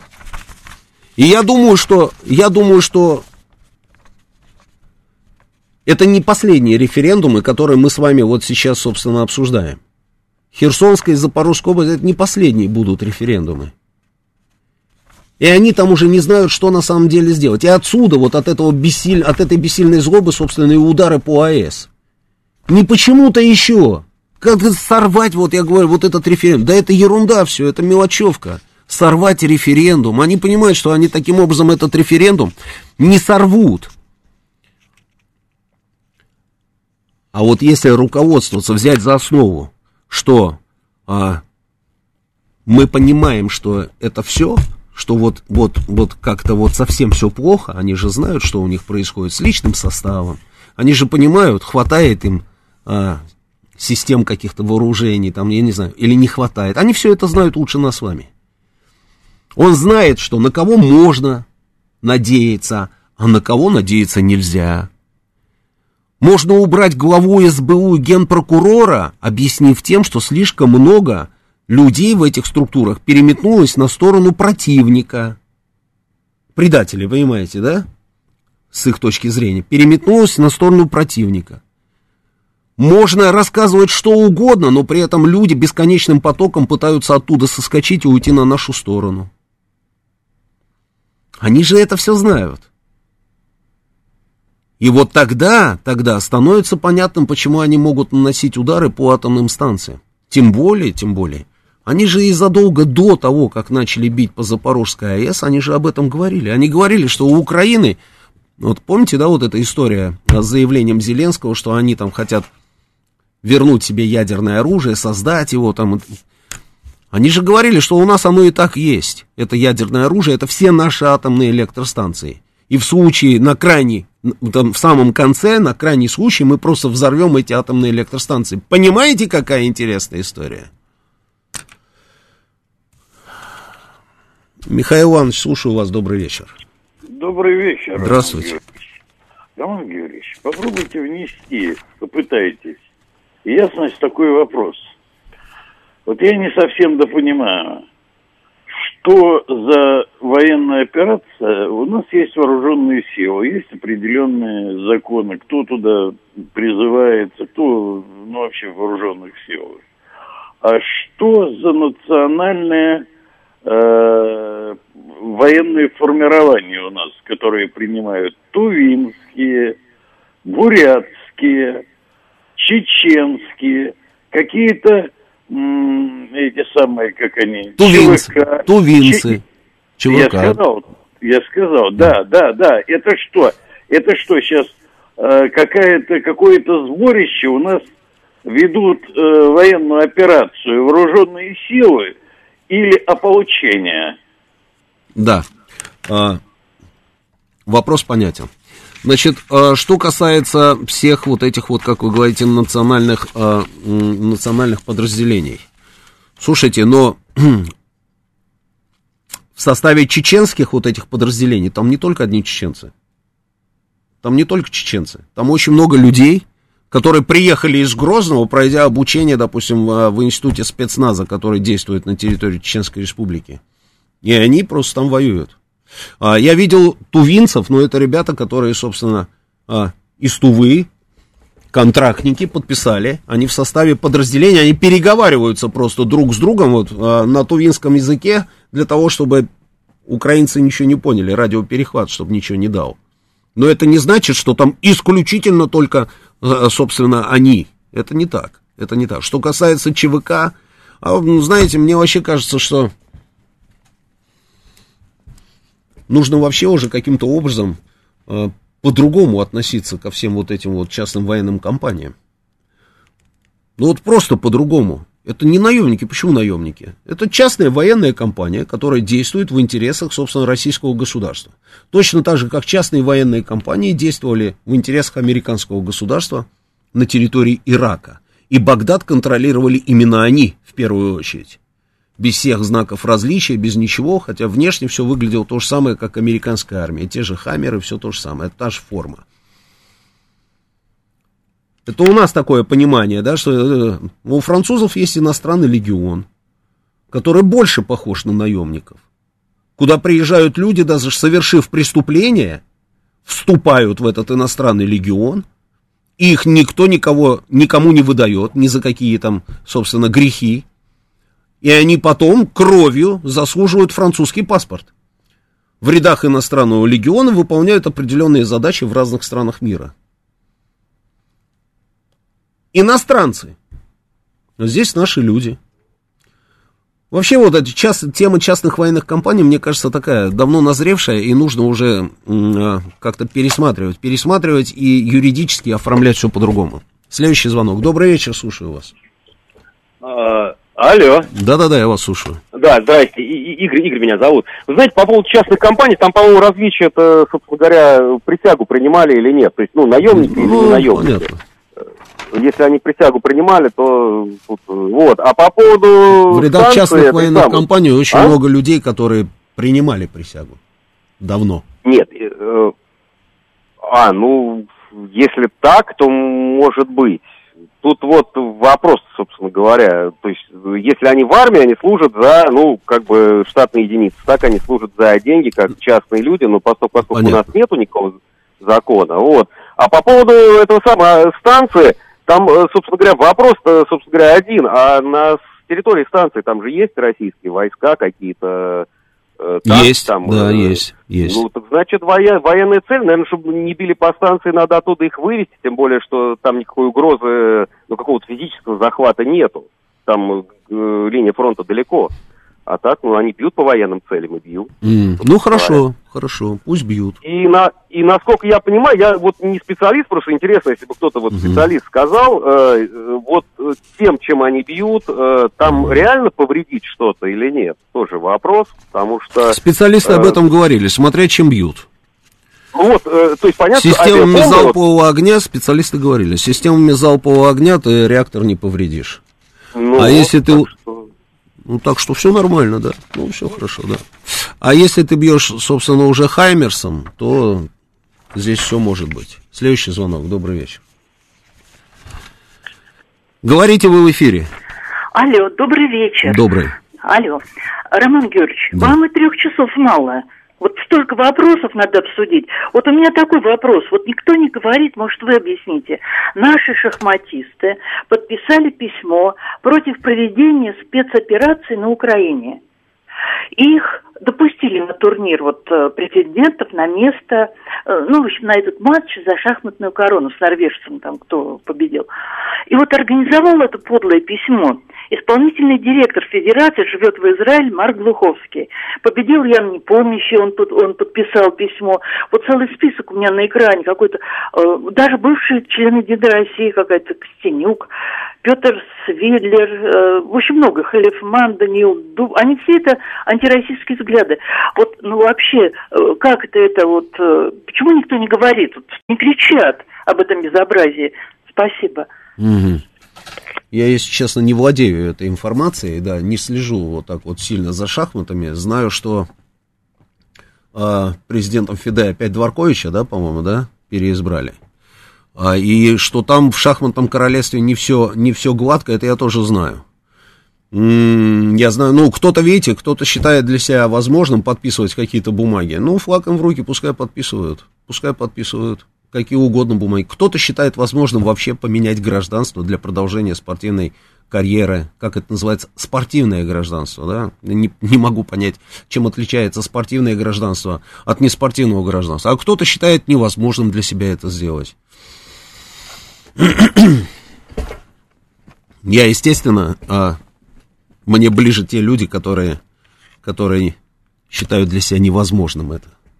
А все вот эти разговоры, знаете, что для спортсмена самое главное, ну сколько, он же всю, всю свою жизнь, э, все свои силы, для него самое главное, это вот это вот и, и так далее, это все от лукавого. Все от лукавого, все очень просто. Ты или с нами, или против нас, вот и все. Время сейчас такое, время такое.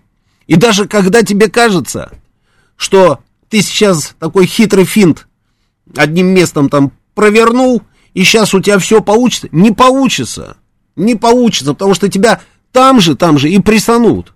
Может быть, не сегодня, а завтра обязательно прессанут. А ты сам себя взял, оторвал от собственной страны, от своего народа. Слушаю, добрый вечер. Алло, Здравствуйте. добрый вечер, меня зовут Сергей. Э, Как главному редактору можно вам предложение вопрос? Давайте. Как вы смотрите, я давно хотел предложить э, переименовать радиостанцию. Обязательно. В следующий раз тогда. Давайте в следующий раз. А, слушаю вас, добрый вечер. Алло, говорите. Да, здравствуйте, Роман Георгиевич. Здравствуйте. А, да, Роман Георгиевич, вот э, очень такая плачевная ве- весть пришла из Херсона. Вот местный э, коллаборант, который пошел на сотрудничество с российскими войсками, Владимир Сальдов, попал в больницу, да, вот показывали российские каналы, говорит, я так, ну, месяц, месяц назад, что ли, я получил российский паспорт, да, вот так, довольный он был. А сейчас там или отравили, вот вопрос-то в чем? Никто никого не травил. Да, партизаны, как вы думаете, отравили, либо он сам перепил, ну, у него с виду такой, или нельзя ли, перед выдачей- ну, нельзя ли перед российских паспортов запросы делать в Министерство здравоохранения Украины, но человек с алкоголизмом не стоит на учете-то или нет? Нельзя всем, всем подряд паспорта российские-то давать. Запрос в Министерство здравоохранения Украины, это, конечно, сильная история. Мне тут сказать нечего. Наверное, можно, я так думаю. Запрос в Министерство здравоохранения Украины. К Супрун запрос отправить, она точно знает. А, что касается, а, значит, а, человека, он действительно заболел. Есть заявление Стремоусова о том, что это не отравление, это вообще не имеет отношения там, ни к террористическому акту, ни к чему, что все это следствие напряженной работы, а человек действительно работал в бешеном совершенно графике, он говорит, по 3-4 по часа в день спал, и уже который месяц. И э, человек в Москве, да, по-моему, его же в Склифосовского, да, привезли в Склифосовского. Но что касается террористических актов, удивительно, понимаете, вот они убили замглавы администрации Каховки, да, расстреляли человека. Все, киллеров послали, застрелили. И они же этим гордятся. Они же гордятся этим. Они убили гражданского человека, они пришли его там застрелили. Они просто этим гордятся. Это, знаете, вот что, вот что касается там и обстрелов этой станции, и вот эти вот все террористические акты, вы посмотрите только вот за последнее время, сколько их было, да, сейчас я вам скажу. Это же о чем говорит? Вот с кем мы имеем дело? Просто чтобы, чтобы не было никаких иллюзий. Никаких иллюзий. Андрей Шевчик, мэр Энергодара, значит, подрыв устроили, он выжил. Евгений Соболев, а, управление УСИН по Херсонской области, подорвать пытались человека, он выжил. Юрий Турулев, а, Чернобаевка, подорвали, выжил. Дмитрий Солученко погиб, вот совсем недавно, помните, да? Виталий Гура, вот, пожалуйста, Каховский район, значит, застрелили человека, он погиб. Ирина Махнева, главу, это тоже Каховка, тоже э, глава управления администрации, подорвали, она выжила. А Евгений Юнаков подорвали, погиб. Андрей Сигута подорвали, нет, стреляли в него, он выжил. Владимир Сальдо, или Сальдо, вот все-таки как правильно, ну неважно, да. Он живой, пытались подорвать живой.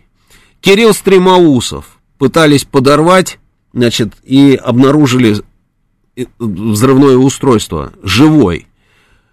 И это все дел, делает государство. Государство делает. Они считают этих людей предателями, коллаборантами, и они, значит, собственно, пытаются их убить. Мы так не работаем. Мы не работаем. Много раз а, я слышал от многих экспертов, э, от Семена Аркадьевича Богдасарова и, и, и от многих-многих, что нужно наши диверсионные группы отправлять, значит, чтобы Турчинова, Порошенко, ну мы знаем все эти имена, чтобы что-то там с ними делать. Мы так не действуем. Мы так не действуем, ну я не знаю, вот может быть это и правильно, может быть. Но я знаю очень многих людей, которые вот работают сейчас в той же Запорожской области, да, там Володя Рогов, я его знаю, он прекрасный парень, прекрасный парень, работает сейчас там. Потом Антон Тицкий, отправили его, сейчас он в Мелитополе будет заниматься комитетом по делам молодежи. Прекрасные ребята, и мне совсем не хочется, конечно, чтобы, не дай бог, с ними что-то произошло. Нужно каким-то образом отвечать, ну вот отвечаем так, как отвечаем, вот этим валом отвечаем. Отвечаем так, как сказал Медведев, да, на земле там забираем у них эти активы. Правильно это или неправильно? Вот российское государство, российское руководство приняли эту линию. Я бы сделал, например, знаете что? Я помню, когда вот в Багдаде, там, в третьем году, да, вот американцы там шурудили все вот это, они выпустили колоду карт. И там все иракские руководители были обозначены. Кто-то туз, кто-то король, кто-то, э, прости господи, дама, кто-то Джокер колода карт. И там Саддам Хусейн, значит, вот он туз. А, Таха Ясин Рамадан, туз. А, Тарик Азиз, король. Наджисабри, король. Ну и так далее, да. И за каждого, на каждой карте было написано. За каждого, значит, даем вот столько денег. Вот за туза даем миллион. Или 10 миллионов. За этого даем 5 миллионов. За этого 2 миллиона. Вы знаете, я бы это сделал сейчас я бы точно такую же, да не надо даже придумывать ничего, вот ту же самую колоду карт взять и ее так раз массово закинуть на Украину. Турчинов там какой-нибудь валет. Вот за этого валета, вальта, там, мы даем там столько-то. А, А вот за этого, там, я не знаю, за шестерку и кого-нибудь на эту карту дадим вот столько. А вот за этого туза дадим столько. И вы знаете, что будет? Вы знаете, что будет? Они сами их притащат. Вот зная, как там все работает на Украине, да, всегда, всегда, зная, как там работает, они сами их притащат за шкерман. Вот так вот возьмут за шкерман и притащат к первому нашему блокпосту в районе Донецкой Народной Республики или Луганской Народной Республики или еще куда-нибудь. Вот, вот так приведут и скажут, а теперь гроши давайте, давайте гроши. Вот ровно так. Почему мы этого не делаем, не знаю. Мы как-то выше, что ли, этого всего. А я бы это сделал. Слушаю вас, добрый вечер. А, Добрый вечер. Здравствуйте. Э, Роман, я хотел бы тоже заметить, что, наверное, России э, ну, пришло время э, собирать Совбез ООН по поводу обстрела вот Запорожской Я думаю, что мы идем этой дорогой, я думаю, так и будет. Это нужно делать, да. И вот эти, мягко говоря, придурки, которые вот звонят, и, да, я думаю, конечно, это тоже, ну, тут ничего даже сказать. Совбез ООН, я думаю, мы созовем. Другое дело, другое дело, что Анна абсолютно права. Ну, собрали мы Совбез ООН. Выходят там всякие товарищи, или сидят они там, и мы осуждаем, мы, конечно, мы, да, вот мы- и что? Все это так не работает. Вот, понимаете, тупиковая ситуация заключается в том, что это так не работает. Друзья, осталось у меня несколько секунд, да. А, Что я хочу сказать? Сегодня же восьмое число у нас, да? Восьмое число. 0808 22, да? А 0808 что было у нас, Евгений? Война Какая? в Грузии. Совершенно верно. В восьмом году, да? Правильно? Правильно, Евгений, молодец. А, события восьмого года, да, вот очередная годовщина. Очередная годовщина того, что натворили тогда, собственно, товарищи под командованием Саакашвили. А, Сегодня Южная Осетия, слава богу, живет в мире. Южная Осетия сделала заявление о том, что она не видит своего будущего за пределами Российской Федерации. Людей там больше никто не убивает, не обстреливают ни с каких высот. А, а Саакашвили, которого Дмитрий Медведев, как он тут сказал, по сути, просто подталкивали безумного фрика Саакашвили к тому, чтобы развязать агрессию против гражданского населения Южной Осетии и российских миротворцев. А Саакашвили дурилка картонная. Повелся, это Дмитрий Анатольевич, он вообще формулирует в последнее время. А Саакашвили сказал, что он политикой больше не занимается.